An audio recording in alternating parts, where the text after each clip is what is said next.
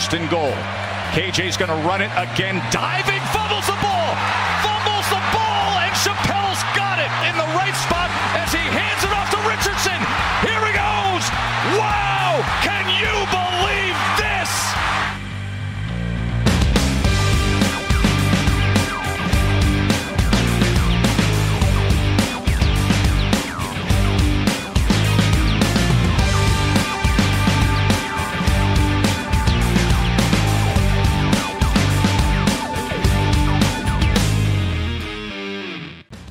Salut à tous et bienvenue pour ce nouveau rendez-vous du podcast Ball, votre rendez-vous hebdomadaire consacré à l'actualité du college football en français, focus en cette euh, 229e édition euh, sur la dixième semaine de saison régulière euh, cette saison donc 2023.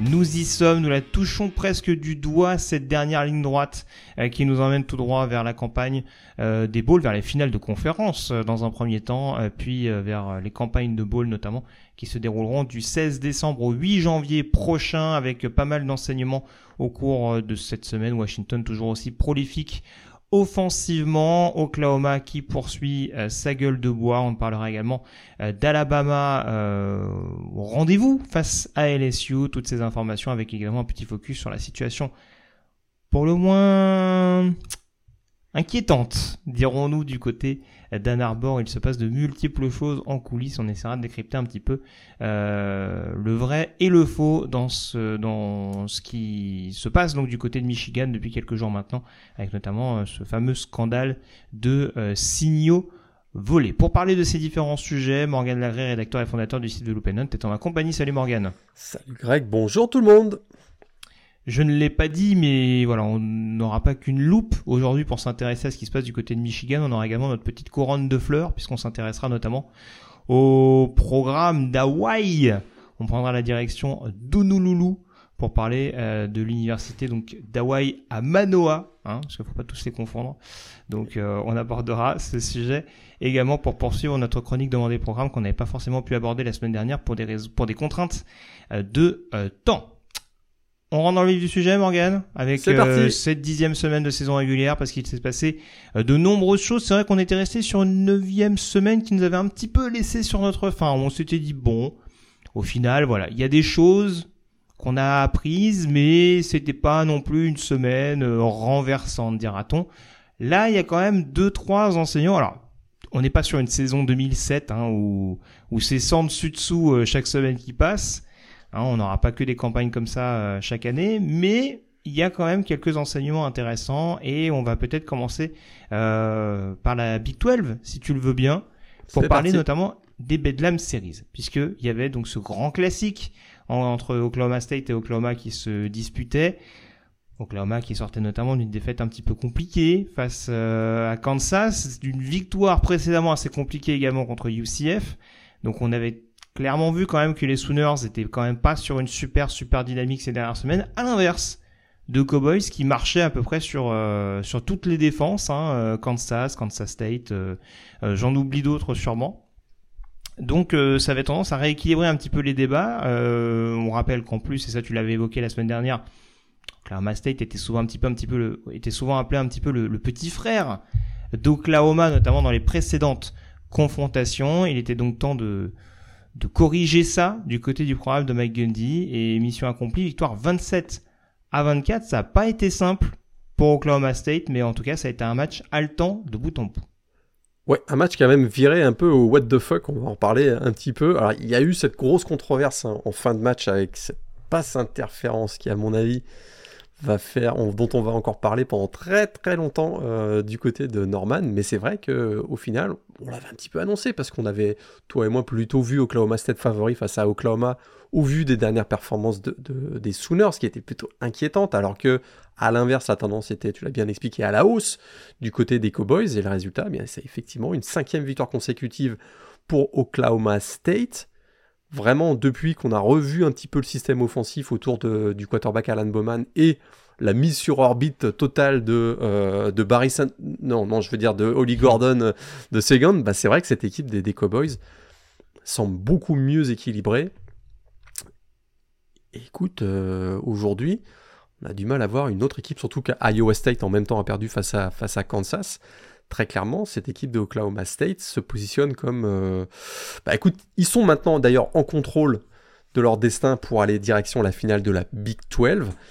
Et, euh, et, ils ont été en maîtrise de ce match. On va reparler peut-être des, des, controverses, mais c'est vrai que assez rapidement, on a vu que euh, le jeu au sol notamment était toujours aussi satisfaisant avec Odie Gordon. Et du côté de, Oklahoma, il y a cette passe interférence, on va en reparler tout de suite.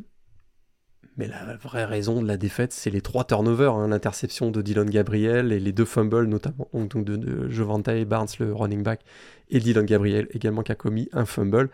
Et du coup, une deuxième défaite consécutive pour euh, les Sooners. Tu me diras ce que tu en penses, mais j'ai l'impression quand même qu'il y a, une absence en défense qui change tout du côté des Sooners quand même. Danny Stutzman. Je trouve que euh, oui, avec tout ce bah, qu'il bah représente, c'est pas un joueur qui fait toute une défense, mais l'influence qu'il peut avoir, le leadership, j'ai l'impression que ça a vraiment déséquilibré cette, cette défense des Sooners. C'est sûr. Après, là, c'est en, plus manque de bol pour eux. C'est sûr que là, c'était vraiment pas le bon adversaire pour euh, pour être en manque de ton middle linebacker titulaire depuis le début de la saison. Après, euh, malheureusement, oui, à l'absence de Stutzman, on sent aussi, et ça corrobore un petit peu ce qu'on dit sur les dernières semaines des Souders, on voit qu'il n'y a pas que des titulaires qui jouent non plus par rapport à la saison. Forcément, il y a un petit peu de casse, notamment en défense, et même s'il y a des joueurs que, euh, que Brent Venables arrive à, à développer, à faire sortir, bah, c'est quand même une inexpérience qui se perd sur certains matchs euh, aussi coup dans une Big 12 qui, malgré tout, même si c'est pas aussi clinquant que la SEC, euh, la Pac-12 ou la, Big Ten cette saison, ça se défend très clairement. Il n'y a aucun match qui, qui semble facile. On, en parlait la semaine dernière, mais tu as quand même 5-6 équipes où on sait que ça peut quand même batailler et avoir un bilan plus qu'honorable en fin d'année. Oklahoma State en faisait partie, donc euh, je te rejoins. C'est sûr que cette défense euh, pose un petit peu... Enfin, en tout cas, certaines absences en défense euh, sont regrettables et forcément ont posé problème dans des moments clés face à cette, euh, à cette attaque d'Oklahoma State qui a l'air de clairement jouer sur un rythme totalement différent depuis, depuis quelques semaines maintenant. Maintenant, euh, c'est vrai que voilà, t'insistes à raison sur la défense. Offensivement, il y a quand même des choses qui interrogent. On touche également aux limites, je trouve, de Dylan Gabriel sur le poste de quarterback. On l'a vu se dépatouiller un petit peu sur certains matchs à la course. Je pense forcément notamment au Red River Showdown il y a quelques semaines de ça. Mais malheureusement, tu peux pas toujours gommer ça. Et si en plus tes running back derrière commettent des, des turnovers un petit peu fatals, ben, on en vient à une équipe d'Oklahoma qui est pas si loin que ça. Encore une fois, leur place dans le top 10, à mon sens, est pas, est pas galvaudée. Mais c'est vrai qu'il va manquer quand même un petit truc parce que là, forcément, maintenant, avec deux défaites, c'est adieu les playoffs. Si, si tant est que c'était envisageable après la défaite du côté de Kansas, mais Là, ça met quand même un, gros gros coup. Et puis comme tu l'évoquais en introduction, euh, c'est peut-être même pour leur dernière année dans la Big 12 l'adieu à la finale de conférence, alors que paradoxalement, on a battu Kansas justement, euh, on a battu Texas, pardon, dans le dans le choc, en tout cas le grand classique de, de cette conférence. Donc euh, donc c'est sûr que malheureusement, des deux côtés du ballon, on paye un petit peu une une petite baisse de régime, une petite inconstance. Est-ce qu'on était en sur-régime ces dernières semaines du côté de Norman? Ça, c'est la question aussi. Mais, euh, mais voilà, malheureusement, en soi, on peut pas dire que c'est injustifié et illogique au vu du contenu global qu'on voit de la part des Sooners ces dernières semaines. On reparlera tout à l'heure d'un autre quarterback qui a peut-être touché ses limites là, mais, euh, effectivement, je suis d'accord avec toi, Dylan Gabriel. Euh, ouais, ça a été, difficile dans, dans ce match face à une bonne défense de, de, de State. Alors c'est vrai que c'est une victoire un peu comme un pied de nez hein, pour, euh, pour, pour, pour, Oklahoma State parce qu'ils ont tellement perdu face à Oklahoma, donc gagner, euh, gagner le dernier, dernier affrontement face aux Sooners, c'est quand même euh, voilà, c'est plus que satisfaisant. On rappelle, hein, le bilan global de la série, c'était la 118e édition du, des Bedlam Series. C'est 91 victoires pour Oklahoma, 20 victoires pour Oklahoma State. Il y a eu 7 matchs nuls. avant, avant le coup d'envoi, c'était 17 victoires sur les 19 derniers matchs pour, les, pour Oklahoma. Je pense qu'il y en a un qui est assez content. Tu vas me dire ce que t'en penses. C'est mhm. notre ami Brett Yormark, le commissionnaire de la Big 12, qui voit. Mais c'était sûr Alors, qui voit Oklahoma, Oklahoma, tu viens de le dire, probablement écarté de la course au titre dans la Big 12, qui voit au bout du tunnel une probable, ou en tout cas potentielle finale entre Oklahoma State et Texas. Texas sera peut-être pas avec euh, Queen Ewers, on l'espère, mais on l'espère pour le jeu, ce serait quand même euh, assez, euh, assez drôle que effectivement Oklahoma State gagne la dernière finale de la Big 12 en écartant Texas et Oklahoma. On rappelle Texas et Oklahoma vont quitter pour la ACC la saison prochaine, et ce qui a fait dire à certains qu'on pourrait nommer les conspirationnistes que cette passe interférence en fin de match parce que si vous avez vu l'action, hein, on a dit. Oh, évidemment, je ne fais pas partie de cela, mais je, il, est, il est quand même tout à fait étonnant de la décision qui a été prise sur cette passe interférence donc, de Dylan Smith sur Drake Stoops. On est en toute fin de match, je crois, à 5 minutes de la fin, si je me souviens bien. Il y a 6 points d'écart, 27-21. Il y a une passe de Dylan Gabriel vers la end zone.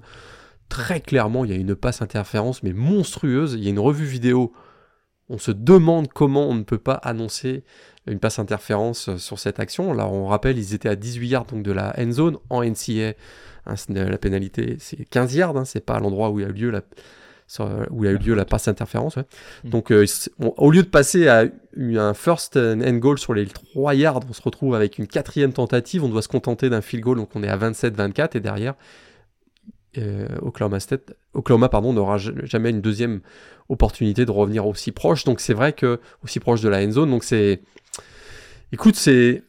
Comme je l'ai dit en introduction, c'est pas là que le match perd. Hein. C'est très clairement les trois turnovers et le manque d'efficacité de Dion Gabriel, notamment dans les 35 derniers, yards. Mais qu'elle fait mal cette passe interférence qui n'a pas été, qui a pas été euh, signalée euh, à un moment tellement critique de la, de la rencontre.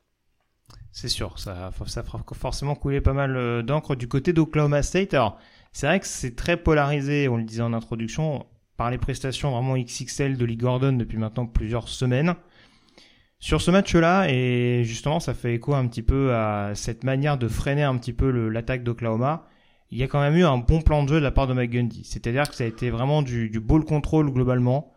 Euh, il y a une défense. C'est vrai qu'on pouvait être un petit peu euh, sceptique hein, sur l'animation de Brian Nardo en coordinateur défensif, mais globalement, même sans un pass rush qui a été ultra transcendant, ils ont quand même bien réussi à, maîtriser ou en tout cas à se faire piéger le moins possible sur le jeu profond. Et je trouve que globalement, c'est une copie assez propre. C'est pas toujours des victoires de 20 points de la part d'Oklahoma State. C'est souvent des victoires un petit peu, euh, voilà, au forceps.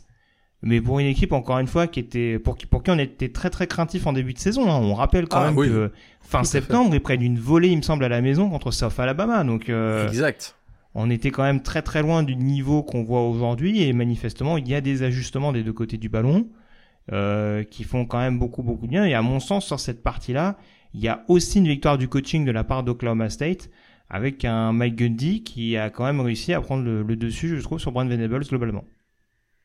Tout à fait d'accord avec toi. Tout à fait d'accord avec toi. C'est-à-dire c'était la centième victoire en match de conférence Big 12 hein, pour Mike Gundy à l'occasion de ce match, il rejoint quand même des légendes comme euh, Bob Stoops et Bill Snyder. Donc c'est pour ça reconfirme une nouvelle fois l'impact que Mike Gundy a eu sur le programme de Oklahoma State. Et là, pourquoi on est aussi confiant pour le futur d'Oklahoma State euh, dans les prochaines semaines euh, C'est que leur calendrier, bah, ils jouent contre. Oui, parce que ah, bah tu, fais, bien de le préciser parce que forcément là, on va rentrer dans les moments où il va falloir donner les calendriers. Vas-y, si tu l'as sous les yeux. Ah bah parce que là, il joue contre trois des nouveaux venus. Euh, UCF qui a un bilan de 4-5, Houston qui a un bilan de 4-5 et Brigham Young qui a un bilan de 5-4. Alors il y a deux déplacements dans le lot. Hein. Il y a UCF et Houston, c'est des déplacements. Houston, attention hein, quand même, c'est toujours une équipe un peu chiante à ah, jouer. Voilà, Houston, c'est ouais, tout à fait même BYU, ça peut être un, match emmerdant aussi. Mais je préfère ça que taper les, les, les, équipes élites de la Big 12. On rappelle que ces trois, les trois équipes que je, viens de, que je viens de citer sont dans la deuxième partie du classement de la Big 12. Donc, a priori, ils vont être favoris pour, euh, les, pour trois de ces matchs. Pour, pour ces trois matchs, il y a quand même là une. Voilà, il y a une, vraiment une. Oui, comme voie tu disais, ils ont, ils ont tracée. Hein. Voilà, ils ont voie tout tracée pour la finale de. Si, si vraiment ils continuent. Euh, à battre le fer comme il est chaud avec leur série de 5 victoires de suite. Ça peut être une fin de saison vraiment très très intéressant et ça peut les les, les renvoyer en finale de conférence. Hein. On rappelle euh, qu'ils ont, ah côtoyé, ont côtoyé il n'y a pas si longtemps que ça, parce qu'ils avaient perdu il y a 2-3 ans de mémoire contre Baylor. Bah, contre Baylor, avec ce fameux, euh, cette fameuse dernière action où ils, voilà, ils échouent à, quoi, à 20 cm de la ligne. Là. Donc c'était, là, ils, ont, ils, vont peut-être pouvoir retrouver Texas. Euh, pour euh, voilà, une finale de conf qu'on attend avec impatience. La Big 12, tu l'as bien dit, est souvent sous-estimée, a souvent été mm. sous-estimée par le comité, mais je trouve que il y a d'abord du spectacle et le niveau de jeu est bien meilleur que ce qu'on pense généralement, je trouve. Alors juste, on va en profiter justement pour faire un point sur le classement. Ça va nous amener sur les autres confrontations. Il y a forcément ce match très intéressant entre Texas et Kansas State, un autre match très haletant euh, dans la conférence, gagné par Texas 33 à 30 après prolongation. Un match où on a l'impression que personne ne voulait gagner en fin de match, alors que pourtant Texas avait la main mise pendant les trois quarts de la rencontre. Et là encore, Morgan, tout s'est écroulé avec peut-être aussi un Mason Murphy qui a commencé un petit peu à accuser le coup. Je, je, t'imagine déjà devant la télé ah bah, avec ton, ta petite pancarte Arch. Ah, avec mon euh, maillot numéro 16, tu veux dire, oui. Mais voilà, c'est... En tout cas, moi qui suis très critique avec Sarkissian depuis le début de la saison, en tout cas depuis, depuis maintenant pas mal d'années, et, ce qu'on en voit dans son expérience de, de head coach euh, en première division, c'est typiquement le genre de match où je me suis dit, ça va échapper à Texas. Et même si il y a quelques cadeaux du côté de Kansas State, il y a un Will Howard qui est pas forcément très inspiré sur certaines passes, il y a un kicker euh, qui loupe notamment un field goal qui semblait euh, plus qu'abordable. Certes, mais après c'est bien aussi que la réussite soit de temps en temps du côté des Longhorns, qui sont avec un bilan. Alors là, on s'intéresse plutôt au bilan intra-conférence, puisqu'ils sont à égalité avec Oklahoma State avec 5 victoires et une défaite. Ils ont qu'une seule défaite à l'échelon national, hein, donc ils sont toujours en course pour les playoffs. Rappelons en plus qu'ils ont battu Alabama, qu'elle va en poupe depuis plusieurs semaines, donc ça, ça joue clairement dans leur dossier, malgré leur défaite, malgré leur défaite pardon, à la dernière seconde lors du Red River Showdown. Donc, euh, donc pour l'instant, on arrive à gérer sans encombre l'absence de Queen Ewers, mais qu'est-ce qu'on a joué à se faire peur du côté du programme d'Austin? Parce que voilà, tout a failli basculer euh, en fin de troisième quart-temps avec une interception et un fumble, je pense, sur les deux, sur deux drives consécutifs effectivement, là, pour le coup, on a vu les limites du redshirt freshman Malik Murphy, euh, qui termine. Oui, j'ai dit Mason, c'est pas. Ouais, c'était Malik. Et avec, avec, qui termine avec deux interceptions. Je pense pas car moi, tout à l'heure, je, disais, on parlait à la blague de Arch Manning. Je ne suis pas sûr qu'Arch Manning soit prêt encore dès maintenant à, à prendre Il le a des lancers un peu curieux quand même, Murphy. Hein une mécanique effectivement assez euh, atypique, on va dire. on va dire ouais, ouais, j'étais un peu sceptique. Hein, je... C'est vrai que je suis très dans la projection un petit peu visuelle, le côté un peu ressemblance visuelle, mais il m'a rappelé un petit peu euh, comment il s'appellent l'ancien Denard Robinson? ah ouf, oui, oui, oui. Alors c'est pas. Bon, pour, les, pour les plus jeunes d'entre, qui, les plus jeunes de nos auditeurs, c'est c'est pas un compliment. Hein. on va dire les un joueur qui a fini receveur en NFL, mais euh, mais, mais voilà, mais bon, qui courait beaucoup plus. Encore une fois, c'est pas du tout le même profil. Il y a meilleure mécanique chez Murphy, mais c'est vrai que c'est des types de lancers. Euh, voilà, j'aurais pu citer Max Johnson aussi. Hein. ah, ça c'est plus. Tant qu'on reste dans le Texas. Ok, oups. Pardon, je te laisse reprendre ton propos du coup. Oui, c'est sûr que ça aurait peut-être pas changé grand chose avec un autre quarterback, mais euh, en tout cas, globalement, on a senti quand même une fébrilité globale. Ils ont joué, Exactement. Ils ont joué un petit peu avec le feu euh, et du côté, voilà, comme ça arrive hein, souvent dans ce genre de match, particulièrement au niveau NCA, un petit peu moins le cas en NFL, mais voilà, deux erreurs comme ça consécutives, ça fait changer le momentum complètement du côté de l'adversaire et l'équipe du head coach, donc Chris Kleiman, a, repris le momentum et ils étaient inarrêtables. Ils sont revenus donc euh, à 20, je crois que ça faisait 27 à 7. Ils ont, ils ont enchaîné trois touchdowns consécutifs et là tu l'as dit, à 27-27 en ayant marqué un touchdown, ils ont la conversion à un point, ils la manquent. Donc ça fait 27-27, on envoie le match en prolongation. Puis derrière, bah, il y a eu un big stop défensif euh, remarquable de, la défense de, Texas, mais ils sont passés tout près effectivement de la, correctionnelle. On a hâte au retour de Queen Wars parce que très clairement, on a du mal à se projeter, comme tu l'as dit, avec, euh, avec Malik Murphy jusqu'à la fin de la saison pour rester avec une seule défaite, parce qu'on le sait, une deuxième défaite pour Texas serait quasiment éliminatoire pour, euh, en vue des playoffs. Donc pour l'instant, ils ont un bilan de 8-1. Ils s'accrochent à ce bilan à une seule défaite, donc à la dernière seconde face à Oklahoma, tu l'as dit. Plus le droit à l'erreur désormais. Euh, ils ont joué avec le feu, encore une fois, je le, répète. Mais bon, pour l'instant, ils sont toujours en course pour la finale de la, de la Big 12 et pour les playoffs. Donc. Tout à fait. Et donc c'est très resserré. Donc Texas et Oklahoma State ont aujourd'hui leur destin en main. 5 victoires une défaite dans la conférence. Donc ce sont eux pour l'instant les deux euh, lauréats supposés pour se retrouver justement en finale de conf. Derrière, attention, est-ce que Kansas, donc t'en parlais tout à l'heure, a gagné sur le terrain d'Iowa State? Ce qui nous rééquilibre un petit peu tout ça. On a West Virginia également qui, euh, qui s'est largement imposé contre BYU. Et donc derrière Texas et Oklahoma State à une victoire d'écart. On a Kansas, Oklahoma, Kansas State, West Virginia et Iowa State, tous à quatre victoires pour deux, défaites. Sachant qu'il va y avoir quelques affrontements assez intéressants, je pense notamment au derby de Kansas. Euh, oui. qui peut nous réserver quelques surprises. Alors on a donné le calendrier d'Oklahoma State, je vais essayer de retrouver rapidement celui de Texas, il me semble qu'il y a TCU bah, en déplacement. Ah bah vas-y. Ouais, ils ont deux prochains matchs en déplacement, donc à TCU et euh, à Iowa State, et ils terminent à domicile face à Texas Tech. Donc rien de folichon sur le papier a priori rien d'imbattable. Euh, très clairement, le TCU, c'est plus euh, l'équipe de l'année dernière. Hein. Euh, Iowa State, bah, ils sont capables de surprendre comme de s'effondrer complètement.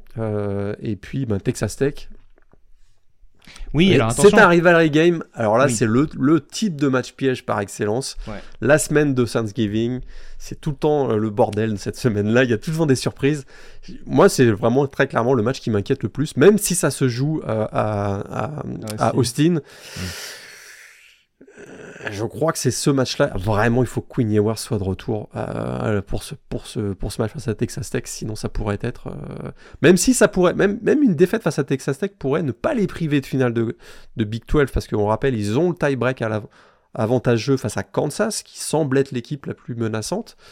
Mais ils n'ont pas le tie-break face à Oklahoma. Donc, effectivement, ça. pourrait. voilà, ils et attention, je me permets juste une petite parenthèse. Alors déjà, j'avais pronostiqué Texas, Texas, Texas, Tech, pardon, en finale de conférence. Donc peut-être que je me suis avancé, mais du coup. Euh, d'une semaine. Tu t'es trompé d'une semaine finalement. Ouais, voilà. j'avais annoncé victoire de Texas Tech. Peut-être que du coup, euh, voilà, c'est dans un tout autre contexte, mais ça pourrait avoir des conséquences euh, tout aussi importantes pour Texas. mais ça, c'est soit dit en passant. tant, tant qu'à faire le mec un petit peu nostalgique. On en a vu des équipes de la Big 12 euh, pas loin d'une finale nationale euh, jouée en avant-dernière semaine du côté d'Iowa State pour finalement perdre chez les Cyclones. Saison 2008 On en a euh, vu. 2000, 2011, 2011, 2011. Ouais, 2011. on en a vu. On en a vu des équipes chuter à Iowa State, absolument. voilà. Brandon Whedon et Justin Blackburn vont peut-être regarder ce match avec émotion. Voilà. Tout à fait. Tout à fait. Voilà. Mais en tout cas, a priori, comme pour Oklahoma State, Texas a quand même, euh, voilà, a quand même largement la possibilité et, euh, les coups des franches, on dira, pour éventuellement euh, assurer, éviter toute frayeur et assurer son ticket pour la finale de conférence, surtout si on l'espère pour eux, Queen Ewers revient très rapidement. On passe à présent, Morgan, à la conférence Pac-12 avec notamment ce choc qui se disputait du côté de Los Angeles entre USC et Washington. Oh, on s'attendait à très peu de points. Du côté de ce match-là, on sait qu'il y avait deux bonnes défenses, surtout celle du côté des Trojans, on va en reparler juste après d'ailleurs, parce que ce match n'a pas été sans conséquence pour USC. Troisième défaite de la saison, tout d'abord pour euh, pour USC qui a souvent couru après le score. Sur ce match-là, on a comme un peu trop souvent du côté euh, de ce fin de California eu besoin de marquer euh, énormément plus de points que, ce que la défense pouvait en concéder. Et malheureusement, sur la distance, ça a vraiment pas tenu la route. Euh, de nous un petit peu de ton ressenti euh, offensivement, défensivement. Malheureusement, c'est souvent des copies qui se ressemblent ces dernières semaines pour USC avec une issue un petit peu fatale à l'arrivée. Ouais, on va s'attarder sur le cas Alex Grinch dans quelques secondes, c'est sûr. Euh, mais sur l'attaque a pas forcément grand chose. L'attaque de USC a pas grand chose à se reprocher hein, dans, dans, ce match. Alors c'est vrai que voilà, on avait un Coliseum qui était à guichet fermé. Hein, c'était le, centenaire de Homecoming à, USC et, euh, les skis de Washington se sont euh, imposés 52 à 42, préservent leur invincibilité. On s'attendait effectivement à un choc entre Michael Penix Jr. et Caleb Williams. Ça devrait être, euh, voilà, on devait avoir un festival de big play dans un shootout annoncé. Hein. Tu disais à la blague qu'on s'attendait à pas beaucoup de points. Évidemment, c'était l'inverse c'est effectivement ce qu'on a eu entre peut-être euh, le dernier vainqueur du trophée S-Man et peut-être le futur vainqueur du trophée S-Man. On va, hmm, il est en course en tout cas. Il est en je course. Crois de moins en moins, je crois de moins en moins un quarterback S-Man Trophy. Mais bon, ça après c'est ma théorie. D'accord, je vois, je vois, de qui tu parles, mais, mais il a les stats quand même. Hein, on sait que c'est quand même, ça reste quand même un, facteur important d'avoir des grosses lignes, de statistiques euh, volumineuse, on va, on va dire. Alors pendant, dans ce match, hein, pendant 60 minutes, bah écoute, euh, on a eu ce qu'on s'attendait à avoir, c'est-à-dire deux attaques qui ont joué pied au plancher. 13 touchdowns au total, big play après big play. 515 yards pour USC, 572 pour Washington. Alors Washington l'emporte au final. Est-ce que bah, l'avenir nous dira. Hein, si on a vu les deux, les deux vainqueurs, de deux, plus récents vainqueurs du trophée S-Man, ça on, ça on le verra. Ce on, on, le verra. S'il y a eu quand même quelques S-Man moments hein, de Michael Penix Jr. Je pense à cette passe de, oui pour Devin Culp. Devin Culp notamment. Ça, ça, ça, ça va jouer. Euh, mais la vraie surprise de ce match, bah, écoute, c'est Dylan Johnson. Euh, parce que euh, UW utilisait quand même, Washington pardon, utilisait généralement peu son jeu au sol depuis le début de la saison. Euh, si j'ai bien vu, il n'y avait que 14 équipes au pays qui avaient gagné moins de yards que les Huskies avant le, début de ce match. Calen de bord, il a regardé un peu les stats, il a regardé un peu le, la défense de USC, il a vu, ah ouais, 106e défense du pays contre la course. Euh, ok, euh, Dylan. On va, voir ce que ça donne. Dylan, on va te donner le ballon, on va voir ce que ça donne, effectivement. Bah, le résultat, c'est 256 yards, 4 touchdowns. Euh, il avait atteint une seule fois le plateau des 100 yards dans un match, hein, Dylan Johnson, euh, en carrière à Washington State et à, qu'est-ce que je dis Washington State, à Mississippi, State, mm. et, à, et, à, Washington. Oui, c'est d'ailleurs le grand paradoxe, si tu me permets. Alors, je vais pas faire de trait d'humour un petit peu déplacé, mais on rappelle que c'était un joueur euh, qui était un petit peu mis sur la touche par feu Mike Leach tout à fait. À l'époque, embrouillé avec notamment de exactement. Ça lui a valu de quitter justement Starville quelques jours à peine avant le décès du, du, du head coach des Bulldogs. Et euh, voilà, là c'est un petit paradoxe qui met un petit peu à mal euh, l'un des disciples de Mike Leach sur ce match-là, sur ce match-là, la personne de Lincoln Riley. Je te laisse reprendre ton propos, pardon. Et la stat incroyable qui témoigne encore une fois des, des carences défensives des trois Gens, c'est que sur les 256 yards au sol de Dylan Johnson, il y en a 199 qui ont été accumulés avant le premier contact. C'est complètement fou, on a l'impression qu'il jouait voilà, avec des joueurs U13, euh, euh, tellement c'était euh, c'était incroyable.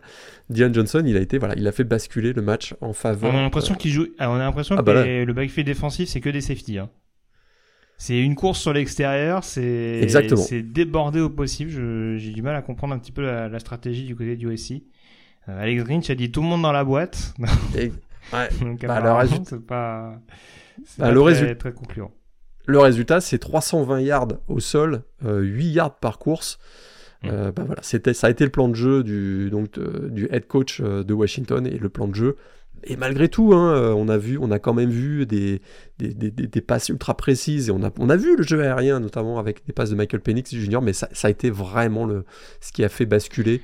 Euh, voilà, ce qui a été le, le, choix offensif qui a fait basculer le, sort du match en faveur de Washington, même si. Vas-y, vas-y, vas-y. Même si je termine, hein, il y, a, y, a, y, a, eu. Euh, bah, ça a été un match mano à un, un, vrai mano à mano. Puis finalement, ça s'est pas joué à grand chose. Hein. Il y a eu euh, un stop défensif de Washington, un punt. Bah moi, c'est ce que j'allais dire. J'allais dire qu'en fait, j'étais un petit peu sévère parce que je dis USC a couru après le score. C'est pas tout à fait vrai en première mi-temps parce qu'on était déjà justement dans cette dans cette course au point euh, très rapidement. Le vrai momentum dans ce match-là, tu me diras ce que t'en penses. C'est ce fumble provoqué par Zion Tupuola-Fetui recouvert par Braylon Trice en, en, excellente position pour Washington. Et à partir du moment où les Huskies reprennent le contrôle sur ce match, exact et s'aperçoivent que bah du coup le jeu au sol est instoppable, ça devient très compliqué pour USC parce qu'en plus tu as une notion de ball control pour Washington qui à terme aboutit sur des points. Donc euh, ça devient clairement insolvable pour euh, pour Riley et ses hommes. D'ailleurs, tu parles de ce fumble de Caleb Williams, je sais pas si tu as vu la stat, mais elle fait mal. Euh, c'est le 30e fumble de Caleb Williams depuis 2011.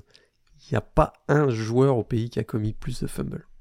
Ah, c'est le risque quand on improvise euh, comme lui. C'est vrai que ça fait les highlights, mais malheureusement, c'est vrai que ça peut être. Euh, ça peut être très préjudiciable, notamment à l'échelon supérieur. Et ça s'est pas joué à grand chose. Il y a 10 points d'écart à la fin, mais je les disais en, petite introduction du match. L'attaque de USC a pas grand chose à se reprocher. Hein. Ils finissent à plus de 500 ah yards. Caleb Williams fait un excellent match. Hein. Caleb Williams fait un excellent match. Aucun sac accordé. C'est quand même tout à fait remarquable. La, la O-line de USC a été parfois euh, mise, à mal. 8 yards par jeu, euh, presque 10 yards par course. Marshall Lloyd était absent de ce match. Bah écoute, euh, Darwin, Barlow, Raleigh Brown et Austin Jones ont plutôt fait le boulot. Euh, donc, euh, écoute, ça s'est pas joué à grand chose, mais voilà, il y a eu ce- ces petites erreurs, et effectivement, tu l'as bien dit, à partir du moment où Washington a pris, l'avantage au tableau d'affichage, on l'a senti parce que leur jeu au sol, je répète un peu, je paraphrase ce que tu viens de dire, parce que leur jeu au sol était euh, complètement en contrôle et avec le, le plein de confiance, eh bien Washington a, filé vers la, vers, la victoire et ça leur permet de rester invaincus. Mais grosse victoire, très clairement, hein, ils étaient en danger, grosse victoire. Mais la route est encore longue hein, pour nos amis de Washington pour aller euh, jusque euh, au titre de, de la Pac-12 et vers les playoffs. Oui, notamment les deux prochaines semaines sur les, sur les trois, parce que euh, il y aura Washington State pour finir qui est, qui est clairement en roue libre là ces dernières semaines, mais les deux prochaines c'est semaines ça va être costaud. Hein. Mais c'est la oui, mais Cup. c'est l'Apple et Cup, oui, c'est sûr. Oui, oui. Ça va jouer sous la neige comme d'habitude et ça peut être aussi euh, emmerdant pour Michael Penix. Mais effectivement, il va y avoir ce match face à Utah à domicile, le voyage à Corvallis. Deux Et la revanche très, face à- très piégeux pour, euh, Oh pour oui. Washington vu la forme actuelle. Et si Parce ça là, se ça passe jouera bien, pas comme USC a priori. Non, non, non, non, non, non. Et si ça se passait bien pour Washington, c'est-à-dire qu'ils se rendent jusqu'à la finale de la Pac-12 invaincus, avec un bilan? de 12-0, euh, il y a cette revanche face à Oregon qu'on attend, et ils n'auront pas le droit à l'erreur non plus. Donc, euh, donc on a vraiment Si tu l'impression. me permets la transition, qui a été sans pitié pour California ce week-end. hein. Victoire 63-19, je crois, au Ouais, niveau du six, score. six touchdowns de Bonix, qui lui aussi a des stats euh, qui ressemblent à un futur vainqueur du trophée S-Man. hein. Tout à fait. Ouais. Troy Franklin n'était pas trop sollicité. On a dit, tiens, on va lancer sur Tess Johnson, ça va suffire. Manifestement, euh, ça a fait les dégâts nécessaires du côté d'Oregon. Mais euh, voilà, le côté multi-menace, même si on sait que par exemple du côté de Washington, on attend toujours le retour avec impatience de Janet McMillan dans le domaine aérien. Non pas que ce soit l'élément euh, différent, parce que Odenze et Polk tournent, tournent assez bien en tant que cible prioritaire de, de Penix. Mais c'est sûr que ça peut être des, ça peut être un ajout non négligeable. En tout cas, du côté d'Oregon, on a aussi beaucoup beaucoup d'armes. Mais j'insiste là-dessus. C'est sûr que c'est un peu paradoxal de dire ça au sortir d'une victoire de Washington du côté du USC. Mais clairement, l'impression visuelle est pas la même quand on va jouer Oregon quand on va jouer Washington. Notamment défensivement. Alors, C'est sûr que voilà, quand on joue l'attaque de USC et l'attaque de de California, euh, ça mettre un petit peu en c'est les voilà, c'est toute proportion gardée, on dirait. Euh, du coup, le classement intra-conférence, puisqu'on commençait à aborder ça, donc Washington avec une fiche de 6-0 en effet, qui a plus que jamais son destin en main. Il reste trois matchs, donc mathématiquement ce n'est pas fait, mais en tout cas, il faudrait vraiment un cataclysme malgré le calendrier euh, quand même un petit peu euh, copieux euh, pour que le Huskies ne participe pas à la finale. Oregon qui est juste derrière avec 5 victoires et une défaite suit USC à 5-2.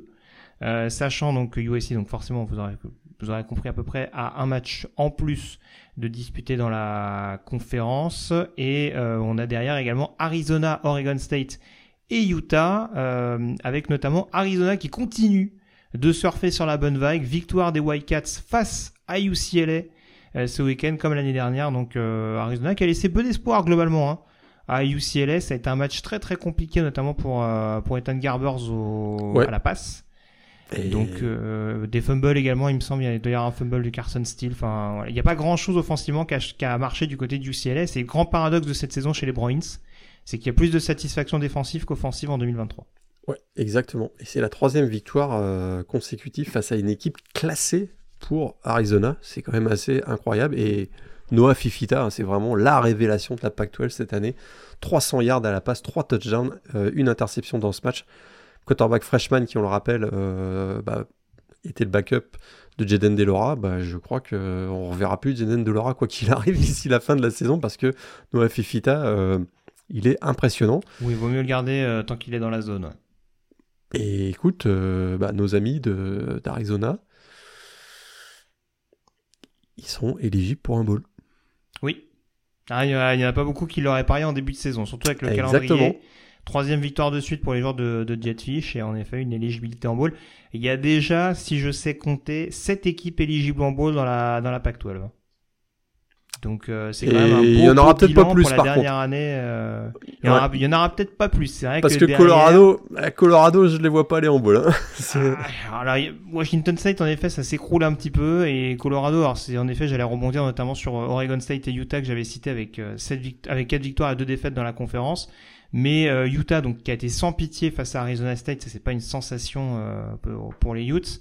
Oregon State qui s'impose du côté de Colorado, avec en effet une équipe de Buffaloes pour qui ça marche pas très très fort ces dernières semaines. Troisième défaite de suite pour pour les Buffs, incapables notamment d'installer un jeu au sol à tel point que Dion Sanders est obligé de faire des modifications en attaque, hein, en...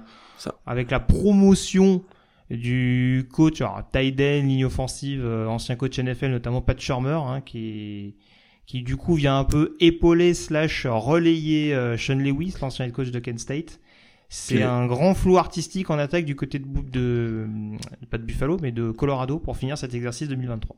Puis écoute, euh, choix inspiré pour Dion Sanders, hein, puisque Colorado a terminé la première mi-temps avec 52 yards en attaque. Voilà. Et heureusement qu'il y a Chedjur Sanders et Travis Hunter, comme toujours, hein, parce que c'est vrai que le reste, malheureusement, euh, bah, c'est quand même un petit peu compliqué. Les problèmes sont ailleurs, on les avait identifiés, on n'était pas bah, les seuls, il y a plein d'observateurs qui l'avaient identifié. Et en fait, en fait, le souci, c'est que c'est un peu les, les, arbres qui cachent la forêt, c'est-à-dire bah, que voilà, on, on a envoyé une, une, pelletée de transfert. Oui, il y a des joueurs qui sont, qui sont capables de sortir du chapeau de temps en temps. Ils ont deux athlètes hors normes. Mais ouais, malheureusement, euh, voilà, Dion Sanders se disait bon, c'était la bonne année, nanani, nanana. On verra ce que ça donnera l'année prochaine dans la Big 12 quand ils auront encore une pelletée de, de transferts. Mais c'est vrai que là, euh, ça paraît très très compromis pour un bowl parce qu'ils sont à 4 victoires, 5 défaites. Ils ont Utah bah, en déplacement d'ici la fin de la saison. Bah, ouais, sans dans le calendrier, c'est injouable. Ils ont Arizona, je crois, le week-end prochain. Bah, ils jouent Arizona, ils ont Utah et ils ont euh, Washington, Washington State. Qui, Washington... qui se bat aussi pour un bowl. Washington State battu à domicile contre Stanford, à la surprise générale. Colorado, battra jamais Arizona la semaine prochaine déjà. Ah bah, sur la forme du moment, je te dirais non. Mais euh, bon, Pac-12 After Dark, euh, tout ça, tout ça. Euh. Bah, voilà, ce sera pas After Dark. After Dark, c'est à 14h le match. Donc, Et ça marche pas ta théorie, mince. Bon, tant pis. Mais euh, oui, en tout cas, oui, c'est c'est un peu compliqué cette fin de saison du côté de Colorado. On commence un petit peu à tirer le à tirer la langue, mais ça malheureusement, c'était pas non plus euh, une surprise. On, s'attendait pas vraiment à voir Colorado en finale de conférence. Après, on on pouvait se dire vu le début de saison qu'une éligibilité en bowl était était envisageable. Ça commence à se gâter un petit peu ces dernières semaines. On la voit moins la montre de Shader Sanders quand même, hein, je trouve. Et puis du coup, tant que je parlais de coaching avec notamment la promotion, on dira interne euh, de Pat Shermer, forcément je l'ai pas dit, mais euh, ça découlait un petit peu de ce qu'on disait sur USC Washington. Le départ du coordinateur défensif de USC, Alex Grinch, c'est tout sauf une surprise, Morgan. C'est presque étonnant que ça arrive aussi tard, vu la, la catastrophe défensive qu'on voit depuis le début de la saison. Bah, écoute, euh, les squads défensives qu'il dirigeait avaient accordé 40 points au moins 5 fois sur les 6 derniers matchs. Euh, les stats pour l'année, c'était 34,5 euh, points accordés en moyenne donc cette saison. Euh, trois défaites sur les quatre derniers matchs. La seule victoire de USC, ben, c'est un 50 à 49 contre Cal. ils, viennent, les Trojans viennent d'être écartés de la PayPal pour la première fois de l'ère Lincoln Riley, et puis ça va probablement suivre dans le prochain CFP ranking également. Est-ce que Lincoln Riley a pris la décision lui-même? Parce que effectivement, ça fait quand même plusieurs semaines, voire mois, qu'on demande à ce qu'il y ait une recomposition dans le coaching staff, ou est-ce qu'on lui a forcé la main? Parce qu'à un moment donné, euh, ben, Lincoln, si t'es pas capable de prendre la décision, ben moi, euh, l'athlétique directeur par exemple, euh, ben, je vais prendre la, décision pour toi. Résultat, ben, effectivement, voilà, on a, on nommé le coach des linebackers Brian Odom et le coach de la D-line Sean Nua pour prendre l'intérim. Est-ce que ça va changer? Quoi que ce soit d'ici la fin de la saison, bah, j'en suis pas convaincu, mais à un moment donné, ça, ça, ça se voyait trop, puis c'était, ça pénalisait tellement cette équipe qui, encore une fois, on l'a dit euh, semaine après semaine, on l'a encore dit dans cette émission, ils ont une attaque absolument fantastique. Euh, ils, écoute, euh, ils sont obligés de marquer 50 points pour gagner des matchs. Donc à un moment donné, ça, ça, tient, ça tient plus. Quoi. Ça, tient, mmh, ça tient plus. Quoi. Euh, voilà ce qu'on peut dire en tout cas sur la Pac-12. Vous l'aurez compris, ça reste assez disputé, même si Washington et Oregon ont toujours leur destin en main respectivement. Euh, on passe à la conférence SEC à présent, avec notamment le classique chaque année entre Alabama et euh, LSU. Alabama classé numéro 8, LSU classé numéro 14. C'est bon, les, c'est bon les Bama LSU un samedi soir. Bah oui, franchement, bah franchement, c'est quand même bon. En tout cas, Bama qui euh, continue sa, sa remise en main, sa reprise en main, on va dire, hein, depuis sa défaite face à, face à Texas. On est donc à 7 victoires de suite, si mes calculs sont bons pour, pour les hommes de Nick Saban, un bilan de 8 victoires et une défaite, un bilan invaincu en intra-conférence pour peaufiner le tout. Alors ça n'a pas été toujours évident, c'est sûr qu'on les avait vus par exemple défensivement maîtriser de bout en bout Miss il y a quelques semaines de ça. On a vu que l'attaque des LSU avait posé des problèmes, euh, mais très clairement du côté d'Alabama on a eu les ressources. Match très étonnant sur le papier, parce qu'on a l'impression que c'est avant tout un duel de quarterback au sol. Et ça c'est quand même assez étonnant, euh, bah. même si on sait que c'est deux quarterbacks mobiles, on s'attendait peut-être pas à les voir autant euh, prendre leurs jambes à leur cou sur l'ensemble de ce match-là. Et alors, qu'il semble loin le 9 à 6 de, de 2011. N'est-il pas On en revient souvent à cette saison, mais il s'en est passé des choses. Écoute, mais euh, superbe 9-6, je, je, je, le répète à chaque fois, mais j'invite tous les gens à regarder au moins une fois ce Bama, ce Bama LSU, parce que j'ai rarement vu des 9-6 d'une intensité et d'un spectacle pareil. Mais bon. Je, suis d'accord avec toi. Mais en tout cas, là, on en prolongation, hein, on l'a pas dit. bien sûr, bien, bien sûr, bien sûr, bien sûr, bien sûr. Et bah, cette édition 2023 de Bama LSU, bah, on avait face à face, oh, tu vas peut-être être, d'accord avec moi, les deux meilleurs quarterbacks double menace du pays, hein, je pense. Euh, et écoute, pour la première fois. Tu peux considérer qu'elle est Williams double menace, mais je, suis ton propos. Et en tout cas, euh, pour la première fois de l'histoire de la NCA, deux quarterbacks dans un même match ont euh, lancé pour plus de 200 yards et couru pour plus de 140 yards. Donc vraiment, c'était une belle opposition entre ces deux quarterbacks. Alors finalement, c'est Jalen Milrow qui a remporté le duel hein, face à Jaden Daniels. 4 touchdowns pour le quarterback donc du Crimson Tide. Euh, d'ailleurs, il paraît assez loin le temps où il avait été benché après la défaite contre Texas. c'était il n'y a pas si longtemps, mais on a l'impression que c'était il y a une éternité. Alors, ce match-là, il s'est pas joué à grand chose. Hein. Euh, tout a basculé, je dirais, dans le milieu du troisième quart-temps. Euh, il y a eu un ajustement défensif très clairement de, du Crimson Tide à la mi-temps.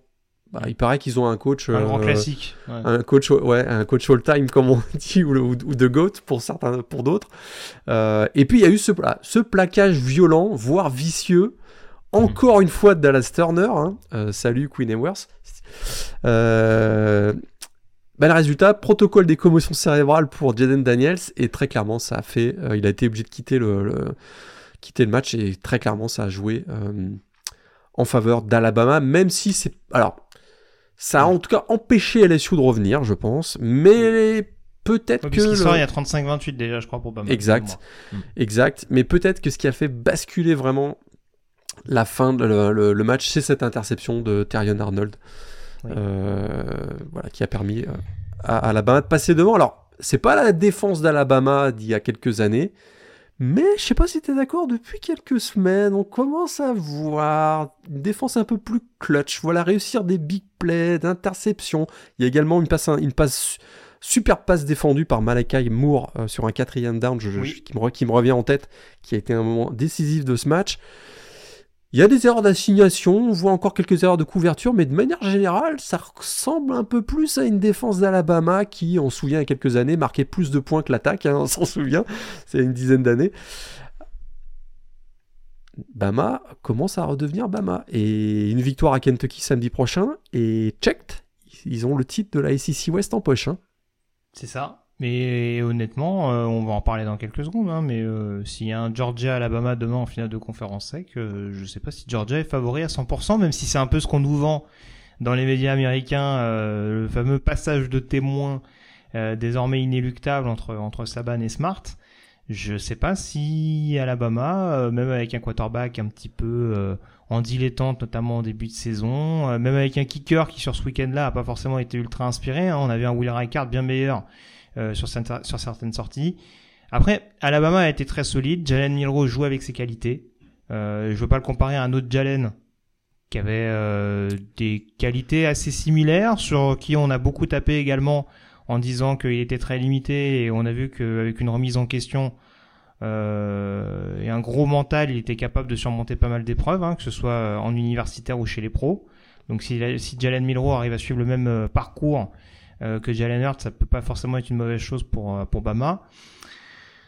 Euh, après, sur ce match-là, j'ai presque envie de te dire, malheureusement, euh, c'était presque inéluctable pour LSU parce qu'on est presque sur du copier-coller du USC. C'est-à-dire que malheureusement, ah, Malheureusement, Matt- quand tu joues Matt la course House, au point, euh, quand tu joues la course au point avec une défense comme celle-là, bah t'es pas sûr de pouvoir gagner quoi. Et c'est un peu, c'est un peu le souci. Et voilà, oui, il y a de temps en temps, on a réussi à générer un petit peu de pression du côté des Tigers, mais c'est bien trop trop timide pour pouvoir pour pouvoir stopper cette force de frappe.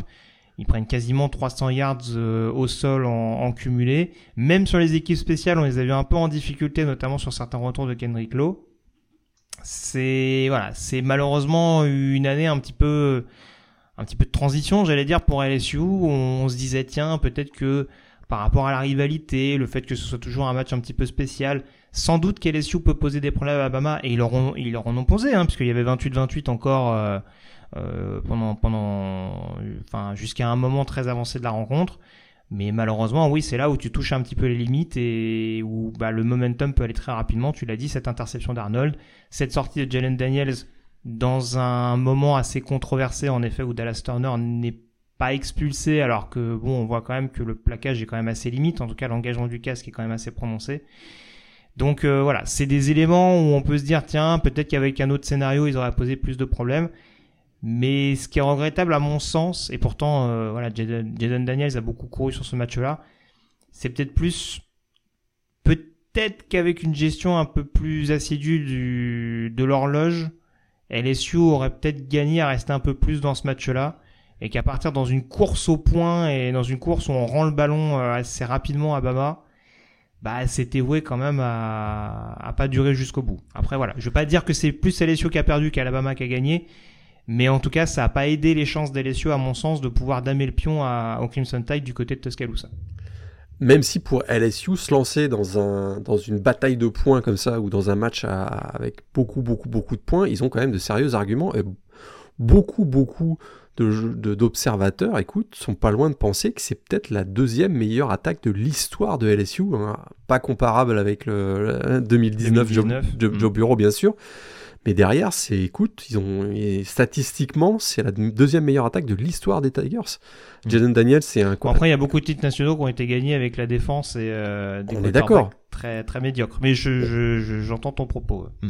Et donc, on a un Malik Nabers qui finit quand même le match avec 10 réceptions, 171 yards. On a, donc, on l'a dit, Jalen Daniels, 219 yards à la passe, 163 yards au sol.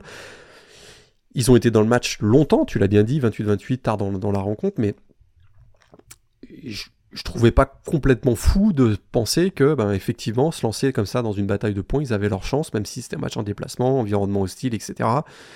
Euh, Offensivement, oui, mais défensivement, tu sais bah, que voilà. tu vas finir par, par craquer, quoi. Et on avait dit, le choix de Matt House, donc l'ancien coach des linebackers de Kansas City, était quand même super controversé. euh, on- il avait son expérience au niveau NCAA était assez limitée. Ses choix ont- sont contestés beaucoup, sont parfois contestables d'ailleurs, je trouve. euh, et les résultats sont catastrophiques, hein, très clairement. Tu l'as bien dit tout à l'heure, la comparaison euh, entre USC et LSU, ça fait du sens parce que deux attaques exceptionnelles, mais plombées par des défenses et gâchées, je dirais, par des défenses en carton. C'est vraiment, vraiment dommage pour, euh, pour LSU. Tout à fait. Donc euh, Alabama, en tout cas, leader de la division Ouest dans la SEC avec un bilan de 6 victoires, 0 défaites. Vas-y, tu voulais préciser? Juste pour, juste pour, euh, pour compléter ce que tu allais dire, en fait, c'est que LSU, avec cette troisième défaite, euh, c'est peut-être bye-bye à un bowl du nouvel an. hein. Pas uniquement les playoffs, ça on le savait déjà Oui. depuis la deuxième défaite, Oui, mais la troisième défaite, alors, du coup, ils sont à 4-2 en intraconférence, mais 3 défaites à l'échelon national, donc ça commence à être un peu compliqué. Généralement, pour aller chercher un bowl du Nouvel An, euh, sauf si on est le deuxième de la conférence ACC, hein, qui a un spot euh, automatique pour, pour l'Orange Bowl, ça c'est si Florida State, bien entendu, se qualifie en playoff. Mais euh, voilà, globalement, si on n'a pas deux défaites à la fin de la saison, on, on peut clairement dire adieu au bowl du Nouvel An, je te rejoins. exactement. Donc Alabama en tête avec 6-0, qui devrait donc se disputer la place avec Ole Miss, euh, qui compte un bilan de 5 victoires et une défaite. Ole Miss vainqueur euh, face à Texas A&M 38 à 35. Ole Miss, qui se dépla- Ole Miss qui se déplace à Georgia euh, samedi prochain. hein. Oui, ah, celui-là, il va être, euh, il va être assez excitant à voir, très clairement, euh, avec un très Harris qui a été notamment impitoyable pour le backfield défensif de Texas A&M. Donc la connexion tourne à plein régime. hein. Là aussi, on a beaucoup de menaces à disposition du côté de, Lane Kiffin et on s'en donne à cœur joie. Il y a une fiche de 6-0 pour Bama, une fiche de 5-1 pour Ole. On garde à l'esprit le fait que Bama a gagné la confrontation directe, donc ce qui leur donne pratiquement deux matchs d'avance. Euh, je sais pas si tu as le calendrier de Bama sous les yeux. Il y a Auburn forcément en dernière semaine. Euh, sur le terrain des Tigers pour, euh, pour l'Iron Bowl. Il y a Kentucky, le match dont tu parlais également. Il doit y avoir peut-être Chattanooga en avant-dernière semaine. Ouais, bah, c'est ça. Donc ça, c'est match hors conférence. Euh, oui, c'est ça, hors conférence. Exactement, Chattanooga. Ils ont toujours un match FCS, le cupcake avant le, avant le match d'Auburn. Donc voilà, Kentucky, donc, Chattanooga, je disais, Donc je disais, voilà, t'en parlais un petit peu tout à l'heure, mais voilà, concrètement, il en reste deux matchs intra-conférence. Donc s'il y a victoire contre Kentucky, quelle que soit la prestation d'Olmis, et même s'il y a victoire d'Olmis du côté de Georgia, le ticket d'Alabama sera obtenu pour la finale de conférence. Exactement. Maintenant, le but d'Alabama, c'est de ne plus perdre. Hein, parce qu'évidemment, évidemment, c'est valable aussi pour eux. C'est valable aussi pour eux, hein, on est bien d'accord que deux défaites, ça les écarterait des ah oui, bah euh, alors. Normalement, mais ah, on sait qu'Alabama, ils ont un. Voilà. voilà. Le vainqueur de la conférence sec a un statut à part. Euh, voilà, on va pas trop trop s'avancer, mais la logique et de mémoire, ça n'est jamais arrivé. Il n'y a jamais eu d'équipe avec deux défaites qualifiées dans le dernier carré. Ouais, et le alors là, ce que redoute absolument, je pense, le comité de sélection CFP, c'est évidemment une victoire d'Alabama contre Georgia en finale de la, de la A6 dans la SEC, parce que là, on pourrait se retrouver avec deux équipes de la SEC avec un bilan de 12-1, tout en sachant que ça a ah l'air... bah, S'il y a deux équipes, avec, si, Alabama et Georgia sont à une défaite, avec Georgia qui a perdu contre Alabama, je ne vois pas comment on ne pourrait pas avoir deux équipes de la SEC en playoff.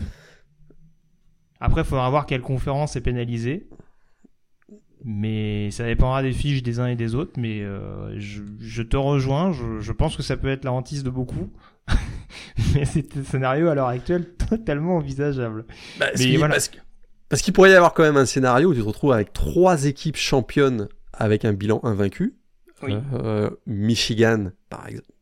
Michigan, Florida State et Washington. Washington. Ouais. Voilà. Là, et là, tu aurais trois équipes invaincues. Tu peux quand même pas imaginer que ces trois champions de conférence invaincus. Là, tu sors pas une équipe invaincue championne de conférence. Ça me mais tu, mais tu sors, attends, attends, mais tu sors qui? Tu, tu sors le champion de la SEC Alabama ou le champion national Georgia. Euh, bon courage. Bah, si Georgia perd contre Alabama à la finale de conférence et contre une seule défaite, tu sors Georgia. Je pense. Encore une fois, après, on se projette, on fait des petits scénarios, etc. S'amuse, on s'amuse. Mais c'est la période, hein. Il reste encore trois semaines. Mais c'est toujours la même chose. Et c'est vrai que chaque semaine, on se répète en amont des playoffs. Alabama, en effet, ça a un statut assez particulier et faut pas perdre de vue, malgré tout, que bah, c'est aussi des histoires d'audience. C'est aussi des histoires de voilà de l'effectif le plus clinquant sur le papier. C'est aussi et ça que ça fasse plaisir à certains ou pas. Et ça, ça joue dans le cas d'Alabama les équipes qui perdent dès le début ont toujours raison parce que forcément si tu es sur une dynamique de 10-12 victoires de suite, bah forcément ça joue plus sur ton sur ton CV comme équipe qui a la main chaude que comme une équipe qui vient de perdre, euh, je sais pas, je prends les, je prenais l'exemple d'Oklahoma tout à l'heure, euh, qui bat à l'arrache UCF et qui perd deux matchs de suite derrière. Forcément, le rendu est pas tout à fait le, est pas tout à fait le même, tu vois. Je pense qu'aujourd'hui, si tu demandes au comité qui met en playoff entre Alabama et Texas à une, à une défaite, alors que paradoxalement Texas a battu Alabama. Je sais pas s'il y en a pas deux trois qui se posent la question, tu vois. Je suis d'accord. Voilà, donc c'est un peu, euh, c'est un, un, peu là où ça, où ça va être intriguant à suivre. En tout cas, Bama, voilà. Calendrier, on va pas parler de Chattanooga parce que programme de FCS, donc ça doit être une victoire euh, sans, sans sourciller. Kentucky et Auburn, même si le l'Iron Bowl, on sait, c'est toujours un match très, très à part, très particulier c'est des matchs quand même largement dans les cordes de Bama pour rester invaincu, aller chercher ses 10 victoires de suite et potentiellement nous livrer une finale de conférence qui pourrait être euh, comme souvent épique. Exactement. A priori contre Georgia, c'est pas encore officiel non plus, surtout qu'il y a un match très important pour les Bulldogs à venir le week-end prochain face euh, à Tennessee. En tout cas, euh, les Bulldogs s'en sont fortement rapprochés à l'occasion de la venue de Missouri du côté d'Athènes. On avait vu l'année dernière euh, que Missouri pouvait poser des problèmes à Georgia Morgan avec une victoire un petit peu étriquée sur le terrain de Columbia. Et ben là, les Tigers, ils ont de nouveau donné du fil à retordre à Georgia. Ils menaient d'ailleurs au score en deuxième mi-temps. Et comme souvent, du côté des Bulldogs, ben, on a décidé d'appuyer un petit peu sur l'accélérateur quand il faut. C'est pas toujours convaincant, c'est pas toujours clinquant, mais ça reste invaincu du côté des joueurs de Kirby Smart. Euh, j'ai plus tout leur calendrier en tête, mais du coup, ben, on en parlait, il y a Tennessee, euh, il, y a Ole Miss, donc. Euh, ah oui, bah oui, il y a, oui, oui, il y a alors il y a Ole Miss à la maison. Ensuite, derrière, il y a Tennessee à l'extérieur. Et Georgia Tech pour finir. Et Georgia Tech, le, le, classique local, on dira. Pour terminer, donc c'est pas ce qu'il y a de plus simple au planning. Qu'est-ce que tu, comment tu vois cette équipe de Georgia? Toujours privé de Brock Bowers, mais qui récupère quand même à Lad McConkey, euh, qui a l'air quand même en bien meilleure forme, hein, forcément après sa blessure du début de saison. Eh bien, ils peuvent dire merci à Nazir Stackhouse hein, sur le dernier match. Parce oui, là aussi, il y a eu une interception qui a changé beaucoup le momentum. Ouais, ouais et puis à un moment où alors après le match, euh, il, voilà, il y avait comme ça un discours, on, on était en confiance, tout va bien, c'est bon quoi. 26 victoires d'affilée, pas de problème. Euh, ok, on était un peu, euh, un peu bousculé, mais finalement dès qu'on, dès qu'on l'a, dès, qu'on l'a voulu, on est repassé devant. moi, c'est pas l'analyse que j'ai eue de ce match. Hein. J'ai trouvé que Missouri, d'abord défensivement, ils ont été très bons. Oui. Et Brady Cook, écoute, il commet cette interception, mais qui est une, voilà, une erreur sur une, bah lecture d'écran. C'est toujours pareil, euh, c'est que voilà, c'est que quand ça commence à se gâter pour Missouri, forcément on commence à loucher vers Burden. Ce qui peut se comprendre vu la prestation, euh, notamment la première mi-temps du bonhomme, mais c'est vrai que ça devenait du pain béni, pour, ça devenait, ça devenait du pain béni pardon pour Georgia, et c'est aussi ce qui conduit à la deuxième intercession de Javon Bullard. Exact, sur la, sur, sur, la fin de match. Et d'ailleurs, je regrette qu'ils aient pas plus utilisé Cody Schrader comme ils l'ont fait dans la première partie du match. Parce mmh. que là, ils étaient plus équilibrés. Et effectivement, bah, quand ils ont couru un petit peu derrière, même s'ils étaient tout proches, hein, je suis d'accord avec toi, il y a eu euh, des choix qui ont été euh, où on s'est retourné un petit peu plus vers le Burden. On aurait peut-être fait la même chose dans la, dans la, dans la bah, situation similaire. Hein. C'est un joueur qui est tellement capable de faire basculer le, le sort d'un match. Et puis on parle pas de grosses écuries qui ont, euh, 40 receveurs à disposition. exact. Ils ont, des bons receveurs, souris, mais pas du, du potentiel de Burden, c'est ça. Exactement. Ils ont et le Burden. Mais à 27-21, ballon en possession de, Missouri, on est en quoi, début de quatrième ou milieu de quatrième.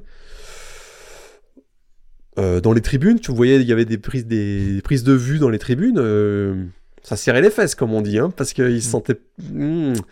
Et moi, c'est un peu ce que j'ai ressenti. J'ai trouvé qu'ils n'étaient pas si en contrôle que ça, Georgia. Et quand on a euh, listé le calendrier futur des Bulldogs, Ole Miss et Tennessee, je suis pas encore convaincu. Hein. Non, mais moi je suis d'accord avec très, toi. Très intrigué. Très, vu, très vu, comment ils sont capables justement d'appuyer sur l'accélérateur offensivement, ça peut vraiment être un gros révélateur. Absolument, je suis complètement d'accord avec toi. Je serais pas surpris d'une victoire d'Olmis à Georgia. Malheureusement pour les Rebels, s'il y a une victoire d'Alabama à Kentucky, ben c'est une victoire morale qui servira pas à grand chose finalement. Puisque ça se jouera pour un bowl majeur. Mais voilà, ce sera une victoire de prestige d'avoir fait tomber pour la première fois peut-être mhm. euh, Georgia sur les puisque Georgia qui vient d'enchaîner 26 victoires d'affilée, je l'ai dit tout à l'heure. Tout à fait. Et puis on sait que Lane Kiffin, voilà, dès qu'il peut damer le pion un peu d'un d'un gros, hein, puisqu'ils se connaissent un peu avec Kirby Smart hein, quand même. ils se sont croisés deux trois fois hein, dans, certaines équipes, donc euh, ça pourrait être quand même quelque chose d'assez, ça pourrait être extrêmement intéressant à suivre. En tout cas, ouais, petite piqûre de rappel une nouvelle fois pour Georgia avant avant deux prochaines semaines assez excitante euh, et palpitante à suivre. Euh, Tennessee, je le disais, qui reste quand même encore dans le coup. Euh, large vainqueur ce week-end contre Yukon, mais bon, de toute façon, voilà, Yukon avec une victoire et huit défaites cette saison, a bien compris que on était clairement retombé dans, dans ces travers du côté du programme de coaché par Jim Mora. Bah, les Volunteers ont marqué un touchdown de 82 yards de sol sur le premier drive. Je me demande si c'est pas sur le troisième snap ou deuxième snap. Donc ça c'est vite, voilà, c'est vite réglé. Alors par contre, l'autre petite préoccupation avant qu'on enchaîne, euh, c'est pour Florida. Florida qui est pas sûr du tout de disputer un bowl en fin de saison parce que défaite à domicile face à Arkansas, avec le changement de coordinateur offensif qu'il y avait eu hein, pendant, le, pendant la semaine d'Orpo, hein, ça a été prolifique pour les, pour les Razorbacks clairement vu la bonne prestation notamment de KJ Jefferson. Et Florida a un bilan de 5 victoires pour 4 défaites. Ils ont Florida State en dernière semaine. Ils ont Missouri et LSU en déplacement. Tu les vois gagner un de ces, trois matchs-là, toi? Euh, Missouri, je me dis peut-être un, un sursaut d'orgueil. Mais oui, LSU et notamment LSU et Florida State, je suis très très sceptique sur les chances de Florida et une saison sans ball pour Billy Napier, ça va commencer à se voir quand même. Hein. Dans le ah, très exigeant programme de Gainesville. Il a un buyout de 32 millions, je crois. Mais et puis ils recrutent bien là. Je crois qu'ils doivent être troisième, quatrième du, du, recrutement 2024. Mais je suis d'accord avec toi, ça commence à ça commence à se voir.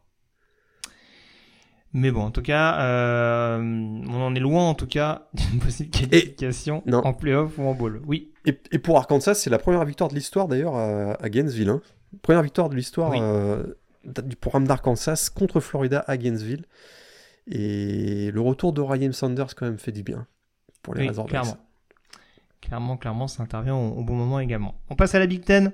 À présent, avec quelques résultats importants, il n'y a pas eu d'affiche énorme. Ça a été quand même un chouïa bousculé du côté d'Ohio State sur le terrain de Rutgers. Hein, on a vu des Scarlet Knights qualifiés en bowl. hein. C'est vrai qu'on l'a pas signalé, mais euh, Greg Schiano, euh, il fait le boulot hein, du côté du, du côté du New Jersey, même si c'est pas forcément euh, toujours des rencontres hyper palpitantes. Mais en tout cas, euh, au niveau de la division Ouest, euh, Ohio State qui a dû s'employer, victoire 35 à 16 du côté de Rutgers, avec comme souvent Trevion Anderson et Marvin Harrison euh, en pompier de service, offensivement parlant. C'est une équipe Ohio State qui ont eu les deux plus belles victoires euh, de la saison pour une équipe euh, invaincue cette année, donc face à Penn State et Notre-Dame. Je- Ils sont classés numéro 1 du premier classement CFP. On est incapable de savoir concrètement ce qu'ils veulent. Je, suis- je suis incapable d'expliquer, d'argumenter pourquoi, à part que ils ont Marvin Harrison Jr. et le candidat au Westman Trophy. dont on parlait tout à l'heure, effectivement. Euh, parce que. Et une défense quand même qui est. Ils ont une grosse défense. Faut pas, faut pas non plus. Ah euh, non, non, mais bien sûr, non, non, mais bien sûr, bon, et D'ailleurs, c'est sur un big play défensif, euh, sur une interception, un pick six de 93 yards de Jordan Hancock que le match a basculé parce qu'ils étaient menés Mhm. 9 à... On l'a pas dit, hein, mais on l'a pas dit, mais ils étaient menés 9 à 7 à la mi-temps Ouais, euh, bien sûr, bien par, sûr. par Rutgers. Donc, euh, Oui, et puis il y, a y a un touchdown, je crois, qui est rappelé euh, en troisième, en troisième carton, je Oui. crois, qui aurait pu leur permettre, euh, qui aurait pu permettre à Rodgers de recoller aussi. Et, exact. et derrière, il y a un stop sur une quatrième. Enfin, je vais pas me tromper exactement sur le, sur non, le déroulé le- du match, mais euh, mais oui, non, non. euh, Rodgers a joué, a joué crânement sa chance. Après, euh, oui, il y a, il y a un talent, il y a, il y a des qualités athlétiques qui sont qui sont indéniables du côté d'Ohio State et qui leur permettent d'être euh, d'être au dessus. Mais je te rejoins. C'est- un peu, encore une fois, euh, c'est un peu comme USC, c'est-à-dire que en fait, on se dit, Ohio State, ils ont énormément de qualité, mais on est tellement à s'arrêter sur les défauts qu'on se dit, c'est compliqué de se dire que jusqu'au bout, ça va tenir, en fait. C'est ça qui est, c'est ça qui est un peu compliqué. Après, le truc, c'est toujours pareil. C'est que si t'arrives pas à mettre à mal cette défense, et surtout si t'arrives pas à couvrir un joueur du talent de Marvin Harrison, et apparemment, il y a très peu de cornerbacks qui arrivent à le faire, bah voilà, je veux dire, Ryan Day a pas de raison de tout bouleverser, et même si c'est moins séduisant que ce qu'on a pu voir depuis sa prise de fonction du côté de Columbus, bah au final, Ohio State est numéro 1 du pays, et pour l'instant, gagne les matchs qu'ils ont à gagner. La réalité, c'est qu'on a tous le match, on a tous deux games en tête, et Mhm. j'ai du mal à voir Kyle McCord et Ohio State gagner à Ann Arbor ce match-là. Avec ce qu'on a vu jusqu'à présent. Avec ce qu'on a vu jusqu'à présent, j'ai du mal à me projeter de voir une victoire des Buckeyes sur le terrain des Wolverines à la fin du mois de novembre. Tout à fait. Alors les autres matchs importants dans la division Est, c'est la victoire de Penn State à Maryland 51 à 15 hein, avec un, un Tolia Tagovailoa qu'on a pris plein les mirettes. Hein, euh, petite pression défensive de la part des Nittany Lions. Ouais, il s'était un peu énervé. Il s'était un peu énervé Penn State. hein. Mais Ouais. souvent, Ma- Maryland, un peu en euh, roue libre ces dernières semaines quand même. Hein. bah, dès que le 15 octobre arrive, il n'y a plus personne. hein. Du côté de Maryland, c'est à peu près comme ça chaque année. Euh, mais là, ils ont, ouais, ils ont, ils ont souffert. Là. Là, ils ont souffert. Ils ont encore. Et puis, écoute, euh, Maryland, ils battent jamais Penn State. hein. J'avais relevé la stat et ils n'ont pas battu Penn State à College Park depuis 1961. Oui. Mais ils étaient énervés. peu- hein. Penn State, ils étaient énervés. On sentait que. oui, oui, que- oui, ils ont ils ont pas digéré le, la Ouais. prestation. Puis ils sortaient de deux semaines un petit peu compliquées euh, avec la défaite à Ohio State et la victoire poussive contre Indiana. Donc là ils se sont dit, Exactement. on y va. Là Parce que- on, on va faire taire les critiques. Parce que eux aussi préparaient un gros match pour la semaine prochaine. Ils jouent Parce contre, ils jouent un Michigan. prochaine. Ils jouent fait. contre Michigan à domicile. Et que Michigan valait mieux. imp- Oui, j'allais dire Michigan s'est imposé à la maison contre Purdue, victoire 41 à 13. Euh, la petite parenthèse côté Purdue, c'est les quatre plaquages pour Jeffrey Mba, donc ça c'est c'est quand même Ouais. euh, très très louable, hein, euh, même si forcément pour Purdue la saison collective est un petit peu plus compliquée. On voit qu'il y a de plus en plus de snaps pour l'annuel défensif français des Boilermakers. Euh, Michigan qui déroule. Les bonnes nouvelles sur le terrain, on peut peut-être faire une petite parenthèse sur ce qui se passe en interne, Morgan, hein, rebondir un petit peu notamment sur, euh, sur cette saga qui anime un petit peu l'univers du college football depuis maintenant quelques semaines et cette fameuse, euh, ce fameux scandale, comme on l'appelle, des signaux de bord de touche volés par, euh, par, euh, par, les, par le coaching staff des Wolverines et notamment par un, Wow, wow, attends, un- attends, par- tu vois. Tu vas trop loin quand trop tu, dis par, quand tu dis par le coaching staff des Wolverines. C'est justement, ce, qui est, c'est justement ce qui est oui, contesté. C'est ce qui est, alors, c'est ce qui est mis en avant, c'est ce qui, est- c'est ce qui est pointé du doigt, en tout cas, par les autres universités. C'est, en effet, des, des, des, des, des signaux qui auraient été euh, espionnés, volés euh, par, euh, par, par l'université de Michigan, en tout cas par des membres de l'université de Michigan, si je, si je, si je me reprends un petit peu sur mes termes. Euh, Il y a donc un interne dont on avait parlé du, du programme, donc Connor Stallions, qui avait été identifié comme le fautif. Tu Oui. m'arrêtes si je me trompe, hein, après je te laisse Tout poursuivre. à sur fait. C'est un employé. C'est un employé et il fait pas partie du coaching staff, mais il est employé. En tant qu'analyste par le- la direction athlétique de l'université Michigan. Voilà, qui depuis Ça a été, Sa mission est- étant très peu claire, pour être très honnête, et c'est ce qui Voilà. est, c'est qui ce depuis qui a est- été évincé du programme.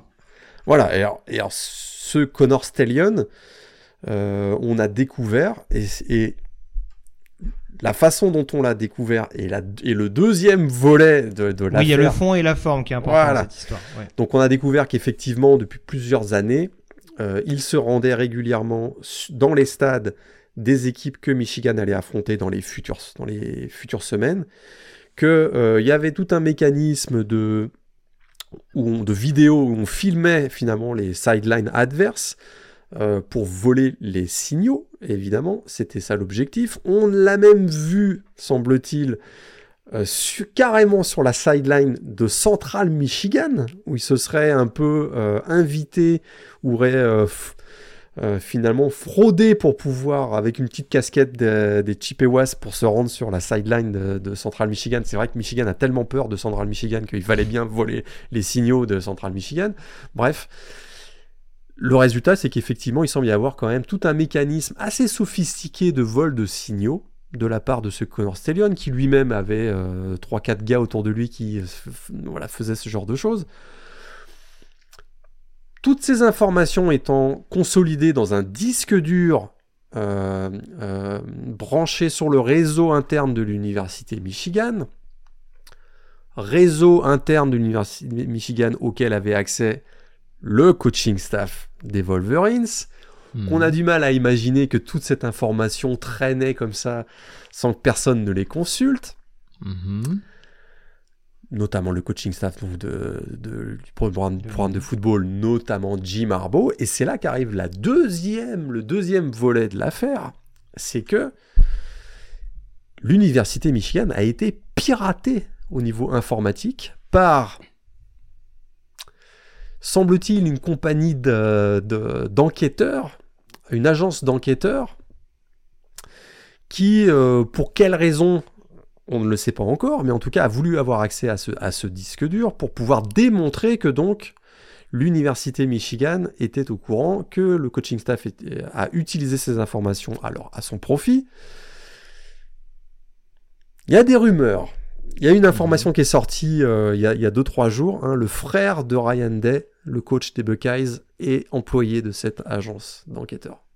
C'est ce qui vient créer le trouble, mais c'est surtout que euh, le FBI a quand même a été appelé par l'université Michigan pour dire bah là il y a, il y a une attaque de cybersécurité, une attaque de, de sécurité sur notre sur notre campus.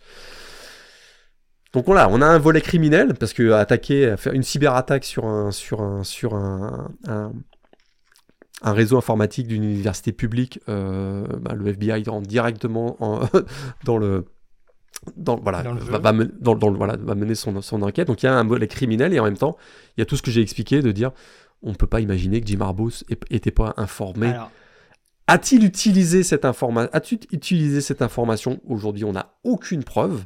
Et Mhm. c'est d'ailleurs l'argument avancé par l'université Michigan pour dire pourquoi est-ce que la Big Ten devrait suspendre notre head coach alors qu'il n'y a aucune preuve que il- ces informations ont été utilisées au profit euh, du programme de football. Et c'est là, que c'est là que se joue le- la bataille actuelle. Alors justement, ce qui est important euh, à l'heure actuelle dans ce que tu as énuméré, c'est que euh, la chose qui va être importante, alors je le précise au passage, on enregistre cette émission donc le lundi 6 novembre, donc il est possible que des éléments s'ajoutent euh, entre temps, ou en tout cas vraiment qu'il y ait des infos euh, qui vous soient parvenues euh, avant que vous écoutiez ce passage. il y a quand même une forte pression de la part des autres programmes de la conférence Big Eh Ten oui. par rapport aux allégations justement et au- à la situation au fait que justement bah, Connor Stallion euh, étant employé de l'université de Michigan ait pu en effet euh, transmettre ces informations, ou en tout cas que Jim Harbaugh ait pu potentiellement les consulter, même si tu le disais la forme semble plus discutable et surtout peut amener à des conséquences beaucoup plus importantes par la suite s'il s'avère que en effet il y a eu un piratage organisé par une université autre ou en tout cas des, par des gens proches d'une université autre. La conséquence aujourd'hui, c'est que Tony Petiti, le nouveau commissionnaire de la conférence Big Ten, est quelque peu embêté parce que il est quand même très clairement mis sous pression parce qu'on lui dit il faut quand même pas garder cette, euh, cet acte impuni. Bah, c'est l'intégrité du jeu en... qui, qui, qui est menacée, tout simplement. C'est un euh, peu ça. Et le souci qui se pose aujourd'hui, c'est que concrètement, et ça revient de plus en plus dans les rumeurs, c'est qu'il pourrait y avoir des sanctions de la part de la Big Ten, j'insiste bien là-dessus, hein, et pas de l'Université de Michigan en tant que telle, de suspendre purement et simplement Jim Harbaugh. Alors, dans l'idée au moins jusqu'en fin de saison, ce qui changerait quand même énormément la donne. On rappelle d'ailleurs au passage que Jim Harbaugh a quand même été suspendu les premières semaines de la saison régulière 2023 pour euh, des pour, Tricherie euh, dans le recrutement. voilà, pas avoir respecté la dette, la dette période pendant la Covid. Exactement. Et ben là, on pourrait être de nouveau privé de Jim Harbaugh pour la fin de la saison avec les échéances qu'on rappelait, à savoir notamment le déplacement du côté de Penn State ce week-end et la réception d'Ohio State, notamment pour The Game en dernière semaine. Je voulais pas le déplacement à Maryland entre temps, mais qui présente a priori un peu moins d'enjeux sur la confrontation directe. Mais on en est actuellement dans cette situation-là où il y a quand même une situation un petit peu ubuesque où on pourrait, en attendant de savoir le volet un petit peu sécuritaire de l'affaire, se retrouver avec euh, le head coach de l'équipe numéro 3 du pays, suspendu jusqu'à la fin de la saison dans la dernière ligne droite. Exactement. Et Michigan qui... euh, L'université de Michigan serait prêt à aller euh, avec- à la confrontation directe avec la Big Ten parce que suspendre le head coach en preuve, euh, il pourrait y avoir des pour... je, je pense qu'il pourrait y avoir des poursuites, au- des, pour- des poursuites euh, judiciaires, tout simplement de l'université de Michigan face à la Big Ten. Si c'était le cas, Tony Avec toutes les à Ann Arbor hein, ce week-end, hein, au passage. Ouais, avec toutes les conséquences qu'il pourrait y avoir si. euh, Alors, le scénario du pire là, c'est que si on découvrait que vraiment c'est le piratage informatique a été commandité par Ohio State. Alors là, ce serait ce serait la ce serait l'apocalypse pour euh, pour la Big Ten. Ah, ça va nous faire une série Netflix, hein, tous les coups. hein. ce serait effectivement très très dur. C'est sûr. Bon, en tout cas, on verra comment on développe, mais voilà un petit peu les tendances de ces dernières heures euh, du côté de la division Est. Au niveau de l'Ouest, euh, alors, c'est un autre type de saga. Euh, ça ressemble plus à de la série Z. C'est un peu, euh, c'est un peu le nanar du coin. Mais voilà, c'est un peu à celui qui voudrait éventuellement s'imposer. Alors, Iowa reste maître de son destin à l'heure actuelle euh, dans la division après sa victoire du côté euh, de Northwestern, victoire 10 à 7. Alors, je dis reste maître de son destin. Ils ont quand même été bien aidés par la défaite de Wisconsin sur le terrain d'Indiana, défaite surprise euh, des Badgers 20 à 14. Et du coup, on se retrouve avec une Big Ten euh, Ouest pour le moins euh, accrochée de nouveau, sachant que Minnesota et Nebraska qui étaient juste derrière ont tous les deux perdu également. Minnesota face à l'Illinois 27-26 avec notamment euh, John Paddock, le quarterback remplaçant d'Illinois qui est rentré en fin de match pour crucifier les Golden Gophers et Nebraska qui s'incline à Michigan State 20 à 17. Donc euh, voilà, ça va, ça va de nouveau être une course déclopée au niveau de la division. Et Iowa qui file vers la finale de la Big Ten, même si on le sait, Brian Ferentz ne sera pas de retour la saison prochaine, le coordinateur Ah bah là, offensif d'Iowa on- qui on a... se demande toujours pourquoi. hein. Quand on voit une prestation comme ce week-end, on se demande toujours Quelle pourquoi. injustice Exactement. Iowa, il y a encore Nebraska à l'extérieur, il y a Illinois à domicile, et le dernier match, je ne l'ai Ouh, pas un- sous les yeux. C'est un casse-tête. Pour, pour essayer de déterminer les différents scénarios de qui va être champion dans la, dans la Big Ten West, là, c'est... Bah, de toute façon, il faut qu'Iowa gagne tout là maintenant. hein. Ouais, Si Iowa joue- gagne tout, il n'y a plus de suspense. Iowa, c'est Rutgers, Illinois, Nebraska. Rutgers. priori, c'est dans leur corde, mais bon, on a vu qu'Illinois était capable de, de, faire un peu les poils à gratter, donc, euh, à voir. Euh, on termine peut-être avec la CC Morgan, avec notamment euh, la victoire facile de Florida State sur le terrain de Pittsburgh, victoire 24 à 7 de la part des Seminoles. Louisville également, qui se rapproche un petit peu plus encore de la finale de la conférence ACC, en dominant assez nettement les Virginia Tech Hokies, victoire 34 euh, à 3. Euh, North Carolina également qui stoppe l'hémorragie face à Campbell, programme euh, de FCS. Et puis je te laisse peut-être rebondir sur deux trois derniers petits sujets. On a Notre-Dame qui s'incline à Clemson dans un des classiques annuels entre ces deux programmes. On a également NC State qui a mis à mal l'attaque de Miami et Cocorico pour toi. Enfin, en tout cas, j'imagine que tu en es très content. Boston College est éligible, Morgan. Victoire en plus au Carrier Dome. cher à ton cœur. Victoire 17 à 10 des hommes de Jeff Affley pour être de nouveau éligible pour un bowl en fin de saison. Et bravo Boston College, parce que ça avait début de saison catastrophique et euh, ils se sont bien accrochés. Jeff Affley a fait du beau boulot. C'est sûr que l'émergence du quarterback Castellano, ça a tout changé. Mais écoute, euh, éligible pour un bowl, euh, après un début de saison aussi catastrophique, on ne on l'aurait pas forcément parié là-dessus. Bravo aux Eagles. Alors je reviens vite fait sur Alabama qui était classé 15 et qui se fait surprendre à Clemson. Si vous avez suivi, euh, qu'est-ce que j'ai dit? Pardon. Bama. Bama. Excusez-moi. Notre-Dame, donc il perd à, Clemson. Dabo Sweeney était un peu énervé. Je sais pas si t'as entendu parler et t'as vu ça passer cette semaine. Hein. Il, a, il a un show de radio où il ouvre euh, l'antenne aux, auditeurs, dont certains sont des fans des Tigers, évidemment. Oh là, lui reprocher, ouais, tu gagnes un peu trop, euh, bilan de 4-4, faut, que tu, faut que tu dégages. En fait, il n'a pas trop aimé euh, Dabo. Résultat, les Clemson réussissent son meilleur match de la saison. Euh, il empoche une 166e victoire en carrière, battant du même coup le légendaire Frank Howard. Et la défense de Clemson, s'ils avaient joué comme ça toute la saison, ils n'en seraient pas avec, euh, avec leur bilan actuel. Ils auraient été une vraie menace dans la CC. Malheureusement, bah, ils se mettent à jouer au mois de novembre. C'est pas très bon. Mais là, pour le coup, tout à l'heure, on parlait d'un quarterback on a vu les limites. Je crois que Sam Hartman aussi, on commence à voir les limites de Sam Hartman. Notre-Dame, tellement enthousiaste, son arrivée à l'intersaison, c'était peut-être celui qui manquait pour faire prendre un, voilà, faire passer une, pour que Notre-Dame puisse franchir un, palier. Ça on voit qu'il est limité. Euh, plus, en, plus en réussite au sol qu'à la passe, paradoxalement, ça marque alors que c'est pas forcément son jeu. Exactement, deux interceptions dans ce match, 13 sur 30 à la passe, je crois, et, aucun touchdown. Troisième défaite pour Notre-Dame. Même, euh, même chose que pour LSU, c'est peut-être euh, bye bye à un bowl du Nouvel An pour Notre-Dame. Alors j'ai pas précisé Duke également qui s'est imposé contre Wake Forest juste pour faire un petit topo au niveau de la conférence ACC. Donc pour Florida State, ça j'allais dire ça commence à sentir bon. Ils sont qualifiés officiellement pour la finale de conférence ACC, Florida State après leur victoire euh, sur le terrain de Pittsburgh. Euh, pour Louisville, c'est pas encore fait officiellement, mais en tout cas c'est quand même en très bonne voie. Surtout qu'ils sont, ils ont une victoire d'avance sur Georgia Tech, chez qui ils avaient gagné en première semaine de saison régulière. Derrière eux, ils ont Georgia Tech qu'ils ont battu, ils ont Duke qu'ils ont battu.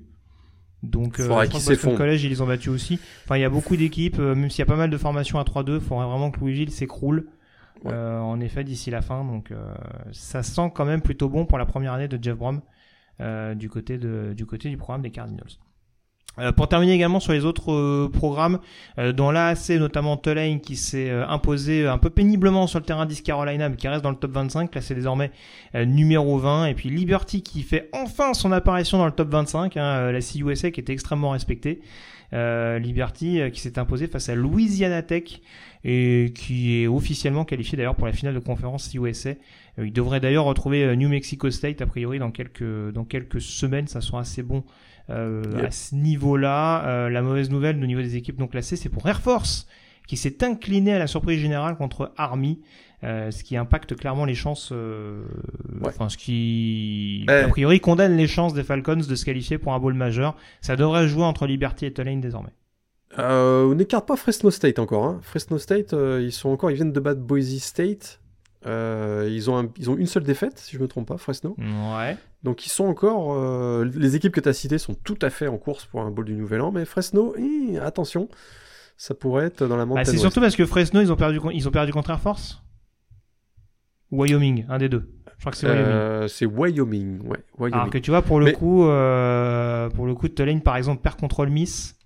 Si les deux sont à une défaite, euh, je sais pas. Mais voilà, après, on- je, je te rejoins. Faut pas les écarter. Ça reste des outsiders. Si devant, ça, ça trébuche. Mais c'est vrai que Pour- et pour Air pour Force, c'est la tendance.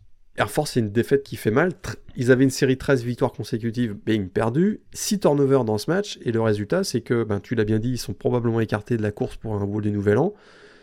Et en même temps, ils perdent même euh, presque euh, leur chance pour remporter le Commander in Chiefs. Il faudrait que Navy batte Army pour qu'ils préservent leur victoire, euh, donc leur trophée de Commander en chef. Donc, puisque Army, en ayant battu Air Force maintenant, avec une victoire face à Navy, lors du Army euh, Navy Game du 9 décembre prochain, bah, remporterait le trophée mis en jeu chaque année par les, pour les écoles euh, militaires.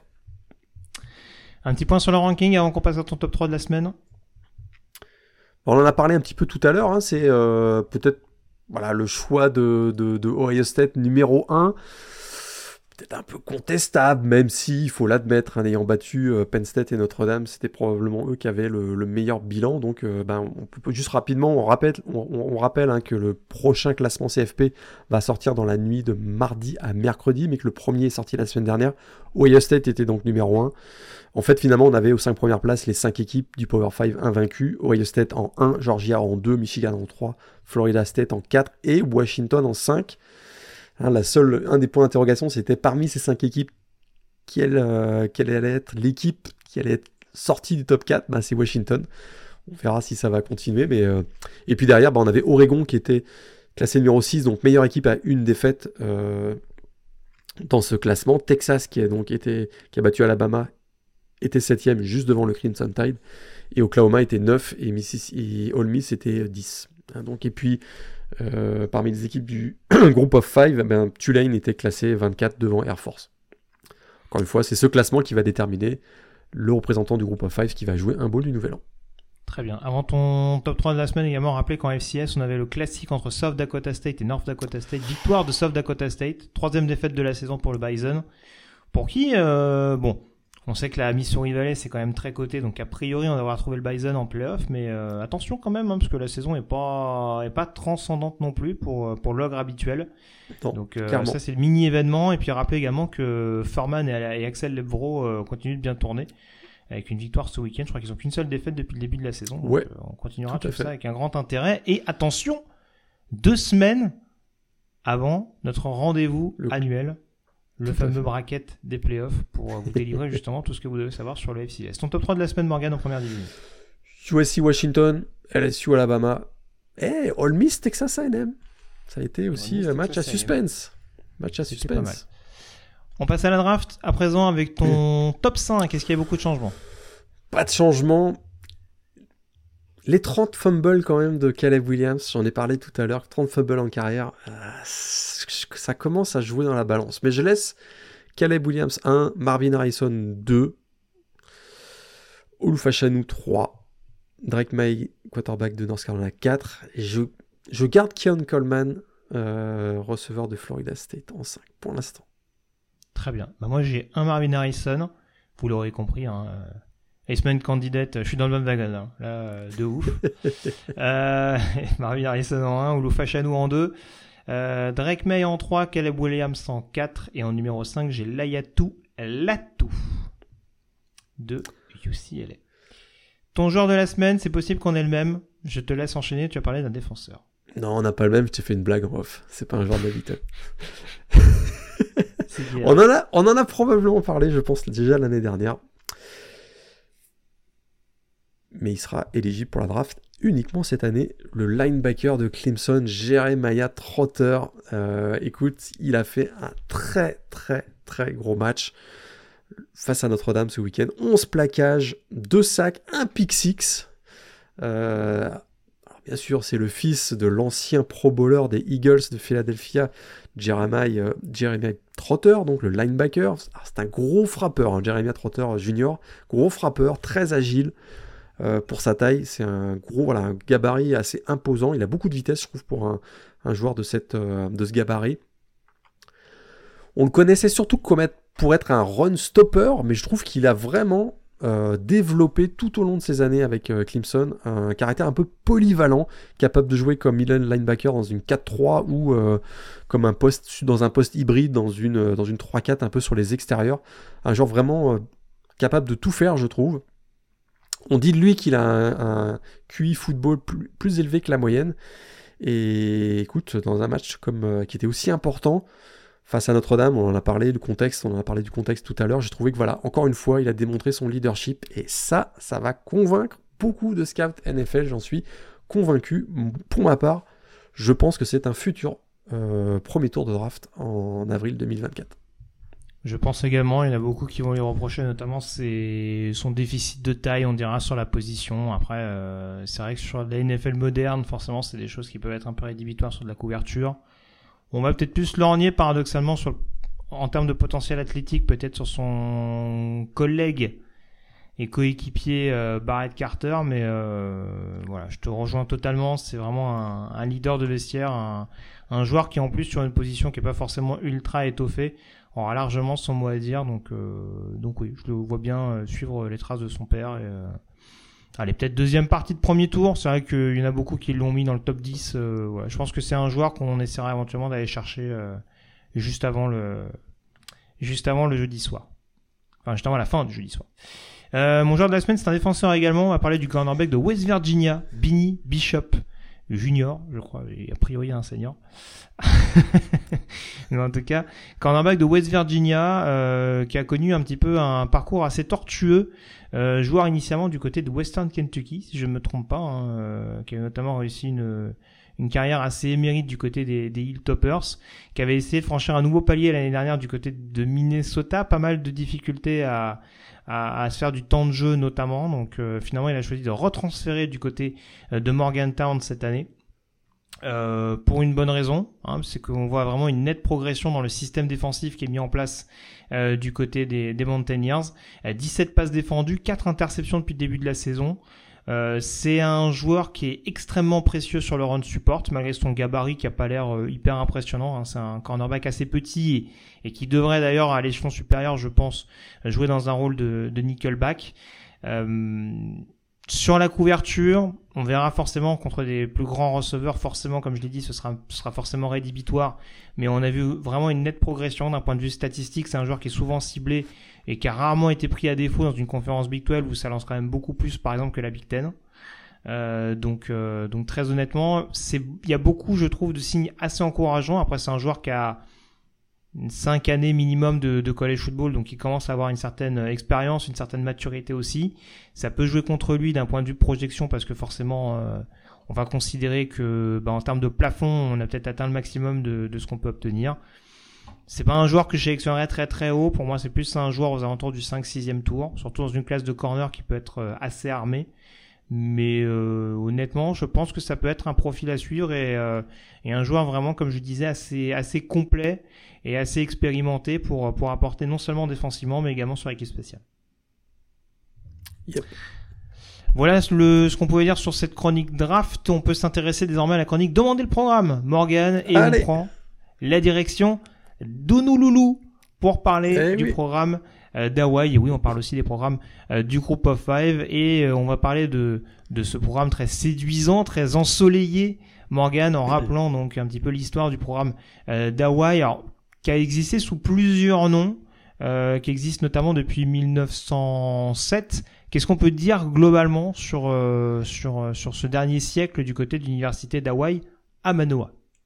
Ah non, tout à fait. Euh, créé en 1907, alors une université qui d'abord été spécialisée en agriculture et en horticulture. Hein. il fallait développer, évidemment, c'est l'agriculture et il fallait voilà, il fallait peupler. mamelles locales. Voilà, exactement. Hein. parce que vous savez peut-être pas, mais Hawaï est une île. Donc juste pour un petit rappel géographique. et comme on le disait à la blague, euh, bah, c'est pas c'est pas à 5 km de la côte ouest américaine, hein. c'est à plusieurs milliers de kilomètres. Hein. donc effectivement, il fallait développer l'autonomie de l'île et ça passait par ben, le développement d'une université spécialisée notamment en agriculture, horticulture. Alors fac qui a, voilà, qui a, eu, qui a eu un tournant dans les années 60, où on a eu un ajout euh, significatif de différents programmes, notamment en éducation. Hein. il fallait former aussi les enseignants et les professeurs hein, pour les, écoles qui se développaient sur l'île, mais il y a eu également des programmes en gestion des affaires, bah, même chose, hein, développer l'île il faut développer des managers, quoi qu'on pense des managers par ailleurs.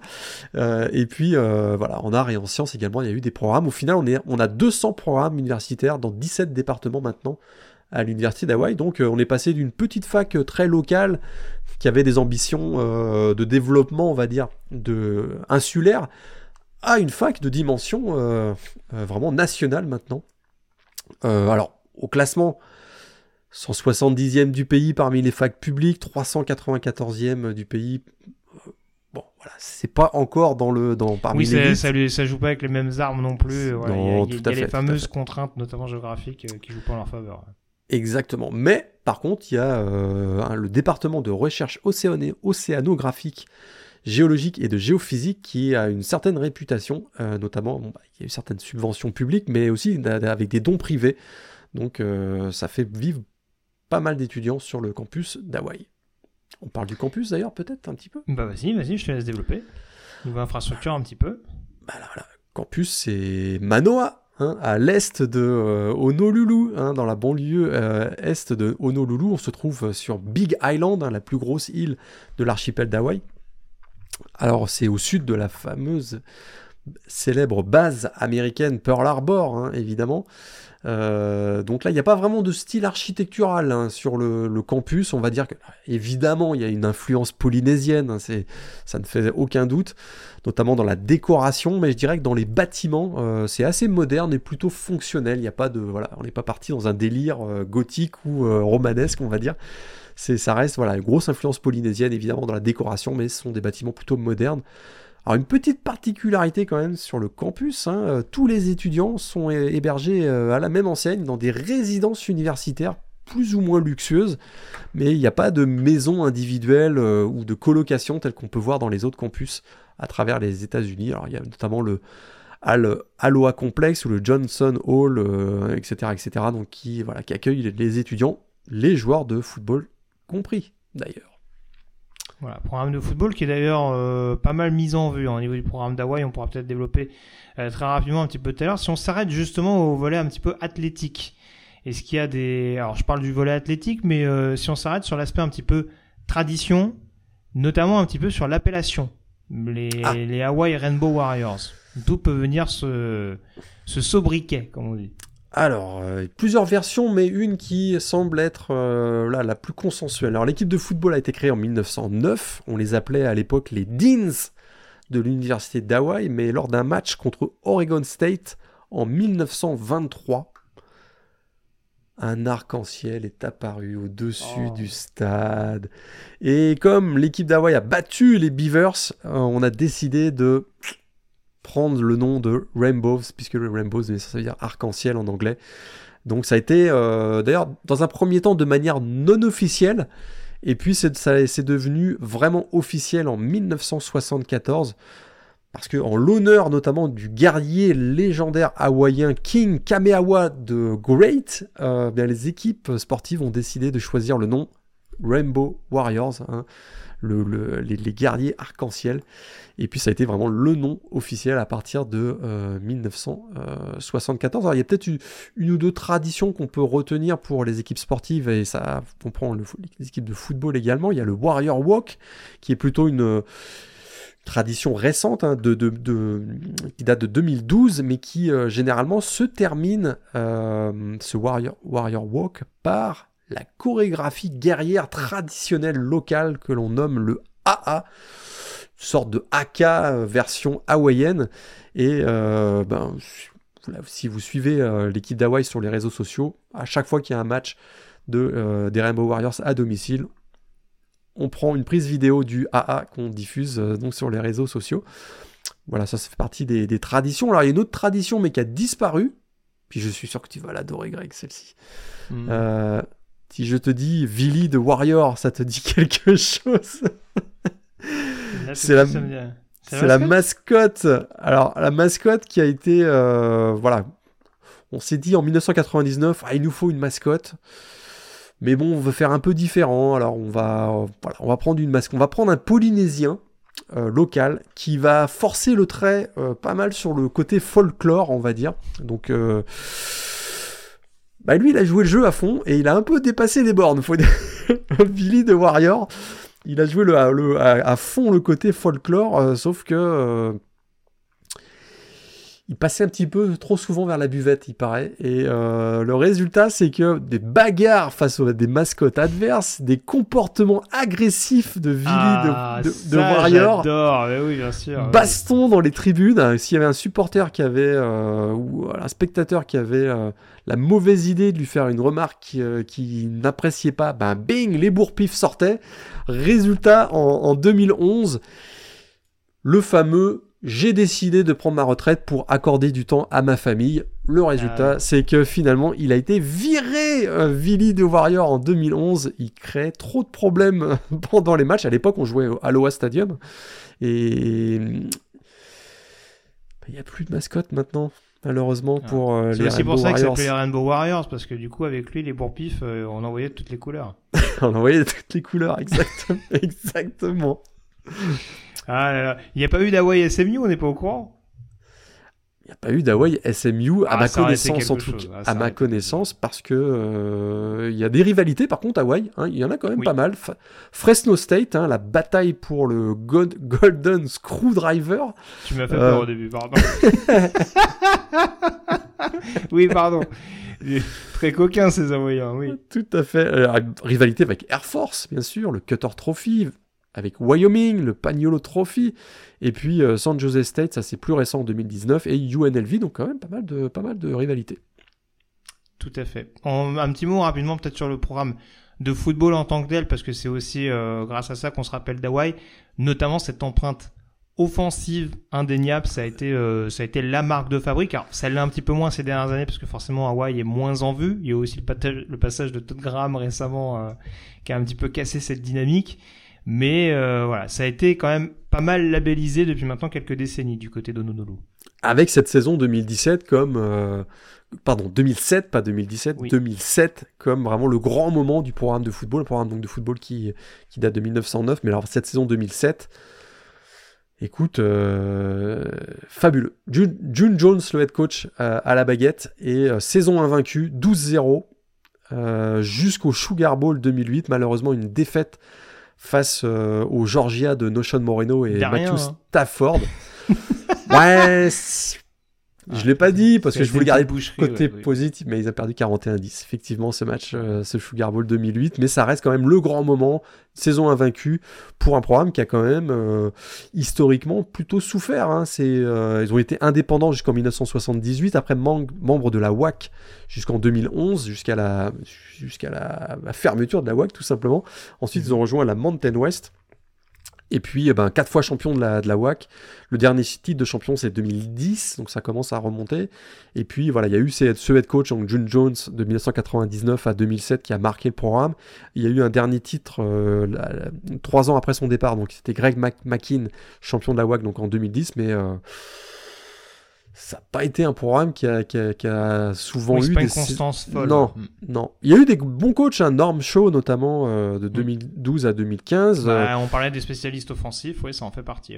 Tout à fait. Donc, euh, et puis voilà, parmi les joueurs, il y a eu des joueurs mythiques. Cité, quand j'ai cité Cole Brennan. Cole Brennan, bien sûr, décédé malheureusement récemment, mais qui a eu voilà, qui a eu un impact majeur sur le, le programme d'Hawaï et je dirais même sur le college football en entier parce que il a établi énormément de records, notamment au niveau de la passe, son, son, son, jeu de passe. Donc Cole Brennan, voilà. Puis il y a eu euh, Timmy Chang, hein, le head coach actuel de l'équipe. Euh, il a également été un grand quarterback des Rainbow Warriors. Nick Rolovich a été aussi quarterback. Euh, donc l'ancien, il a d'ailleurs été aussi head coach hein, de, l'équipe. On a eu Cole McDonald récemment, mais je sais pas si tu le savais, mais Ken Nyamatalolo a été quarterback à Hawaï également. Ça crée des vocations. Hein voilà, l'ancien head coach de Navy. Et puis je dirais qu'il y a eu quelques joueurs vraiment euh, emblématiques, Devon Best notamment le, receveur euh, assez, assez récent, Mark Tuney, hein, le euh, offensive lineman qui a eu une grosse carrière en NFL, Larry Cole également 5 fois vainqueur du Super Bowl si je me trompe pas. Il n'y a pas Jelani Tavai qui joue aussi aux Patriots aujourd'hui? Ça c'est plus en défense. Mais... Plus, voilà. En défense il y a également eu des joueurs comme Jeff Ulbrich hein, qui, était, qui a été un longtemps chez les 49ers si je me trompe pas. Coordinateur euh, défensif des Jets aujourd'hui. Exactement, exactement. Et puis euh, Jason Elam, je sais pas si vous savez, Jason Elam, le, kicker, hein, qui a une longue carrière aussi dans la NFL, bah, il passait par, passé par Hawaii. Donc on parle des passages glorieux, on termine peut-être avec les alumni, globalement du programme d'Hawaï. Il n'y en a pas eu. Voilà, on a eu, on a eu des fax dernièrement où il y a eu, euh, où il y avait une liste euh, longue comme le bras d'alumni célèbres. Là, c'est un petit peu moins le cas. Alors, il y a eu beaucoup de, membres du Congrès américain, bien sûr, qui représentaient l'île d'Hawaï, qui sont passés par l'université d'Hawaï, mais peut-être les plus célèbres.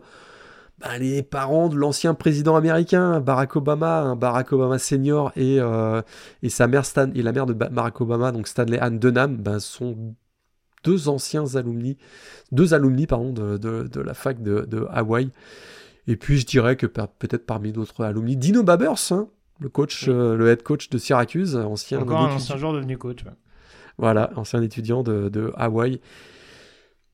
Allez, je vais le faire quand même. Colton Wong, hein, joueur de baseball euh, qui a joué dans ah. beaucoup d'équipes, euh, notamment chez les Brewers de Milwaukee. Il sort de la fac d'Hawaï. Alors, je veux pas te mentir, c'est pas non plus un All-Star, mais bon, je peux pas m'empêcher. T'as raison, c'était important de, le préciser. Voilà en tout cas ce qu'on pouvait dire sur le programme d'Hawaii, beaucoup fac assez sportive, hein, comme vous l'aurez compris malgré tout, hein, euh, même si c'est pas forcément la plus, la plus importante en termes de densité euh, université du pays. Euh, il y a quand même de quoi se faire sa place, notamment au niveau, au niveau du sport et au niveau du football. Voilà ce qu'on pouvait dire donc. J'en profite. Oui, tu voulais rajouter? Champion NCA, champion NCA de volet en 2021. C'était important à préciser, en effet. Euh, juste rappeler, donc je le disais, dans 15 jours, on aura notamment la chronique consacrée plutôt au bracket du FCS. Il y aura donc un dernier volet demandé le programme. Euh, pour l'instant, on se garde de côté, hein, on, va se mettre d'accord sur l'université. Si vraiment vous voulez qu'on aborde une université en particulier, c'est de nous le dire pas trop tard non plus pour qu'on puisse préparer un petit peu nos notes.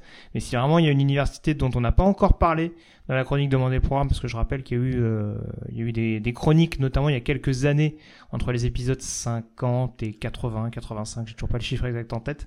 Mais en tout cas, vous pouvez en retrouver pas mal euh, d'ici là. S'il y a des universités dont on n'a pas encore parlé et dont vous souhaitez avoir des informations un peu plus détaillées, n'hésitez pas à nous en faire part. Euh, on passe à la preview, notamment de la 11e semaine. Sur quel match t'auras le plus les yeux, Morgan? Bah, y a deux... Michigan? Ouais, il y a deux, deux trois gros matchs. Euh, bien sûr, Penn State, Michigan, donc ça c'est à 18h heure française. Il y a beaucoup de. Voilà, c'est là. On va savoir si Michigan est capable de rester invaincu, si Penn State est capable de faire tomber enfin un gros, si James Franklin va enfin gagner un match contre une équipe du top 5. Enfin, tout ça, tout ça. Et puis, un peu plus tard dans la, dans la nuit, euh, upset alerte du côté d'Athens. Hein. Euh, Georgia qui accueille euh, Ole Miss, effectivement. Je vais donner le programme tout de suite. Alors ça commencera dans la nuit de mardi à mercredi avec pas forcément des matchs hyper clinquants. Hein. Euh, ce sera de la MAC en l'occurrence avec notamment un Ohio en déplacement du côté de Buffalo ce sera à 1h30 heure française. Dans la nuit de mercredi à jeudi, on aura également Toledo sur le pont qui recevra Eastern Michigan. Ce sera également à 1h30 du matin.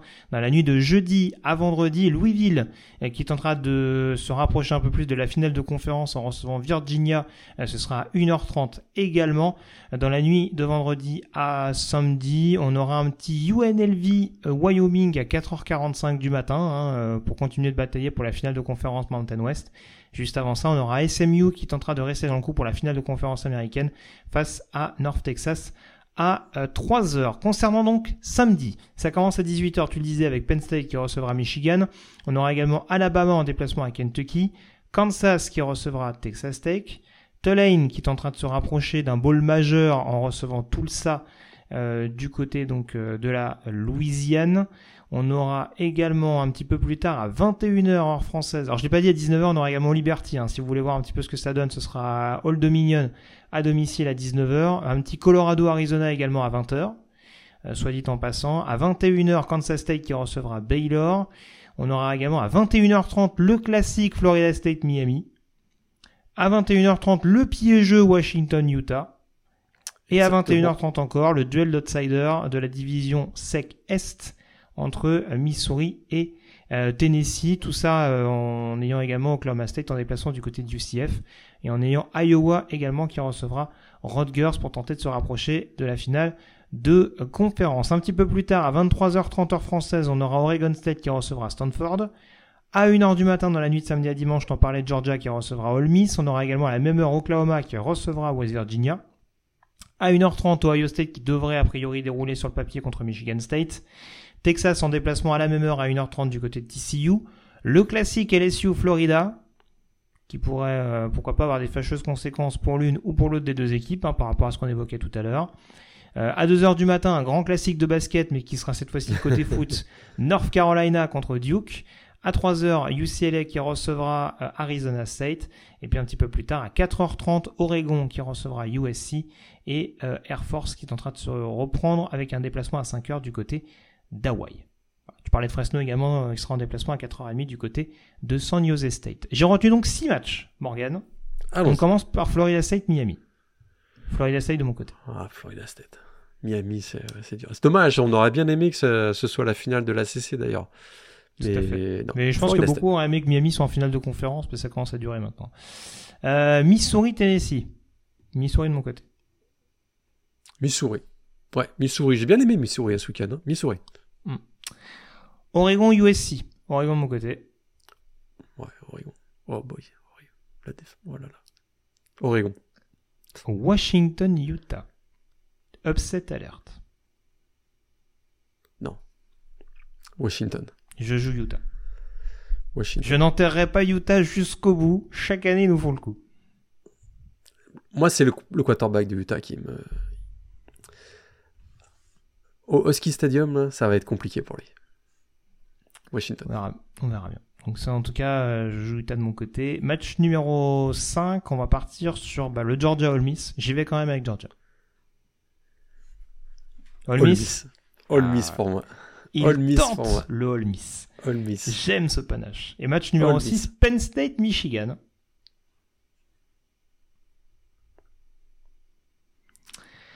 Je joue Michigan. Michigan. Michigan. Hmm. De par ce que j'ai vu de droit à euh, du côté de Columbus, mais euh, après tu le disais euh, sur après la ligne défensive de Penn State était énervée, mais s'il y a bien une ligne offensive qui peut les perturber, c'est celle des Wolverines. Mais euh, on a vu que sur une mi-temps l'année dernière c'était un peu plus compliqué, même si ça s'est écroulé par la suite à, Ann Arbor. Après, DJ McCarthy, euh, on n'en parle pas beaucoup depuis le début de la saison. Euh, c'est quand même assez costaud. Je suis d'accord avec toi. C'est quand même assez costaud et à mon avis, il va falloir bien surveiller les Thaïlands du côté de Michigan. oui, ça, je dis rien. Voilà en tout cas ce qu'on pouvait dire sur cette euh, dixième semaine de saison régulière de College Football. Je te remercie Morgan d'avoir été en ma compagnie. On a fait court, hein, la semaine dernière. Oui, bah oui, euh, oui, bah du coup on s'est rattrapé cette semaine, ouais. 1h46, un peu plus. Bon, écoute, il fallait se rattraper. Euh, J'espère qu'on sera pardonné. Hein, c'est bientôt les fêtes. Hein, on, fait, bon, on fait ce petit cadeau en tant qu'à faire. Mais il y avait des choses à dire, en l'occurrence. Euh, merci en tout cas à tous d'avoir été dans notre compagnie. Merci à toi Morgan également. Et puis on se retrouve donc la semaine prochaine pour aborder ces différents sujets, cette onzième semaine de saison régulière. Salut à tous et très bonne semaine. Salut à tous.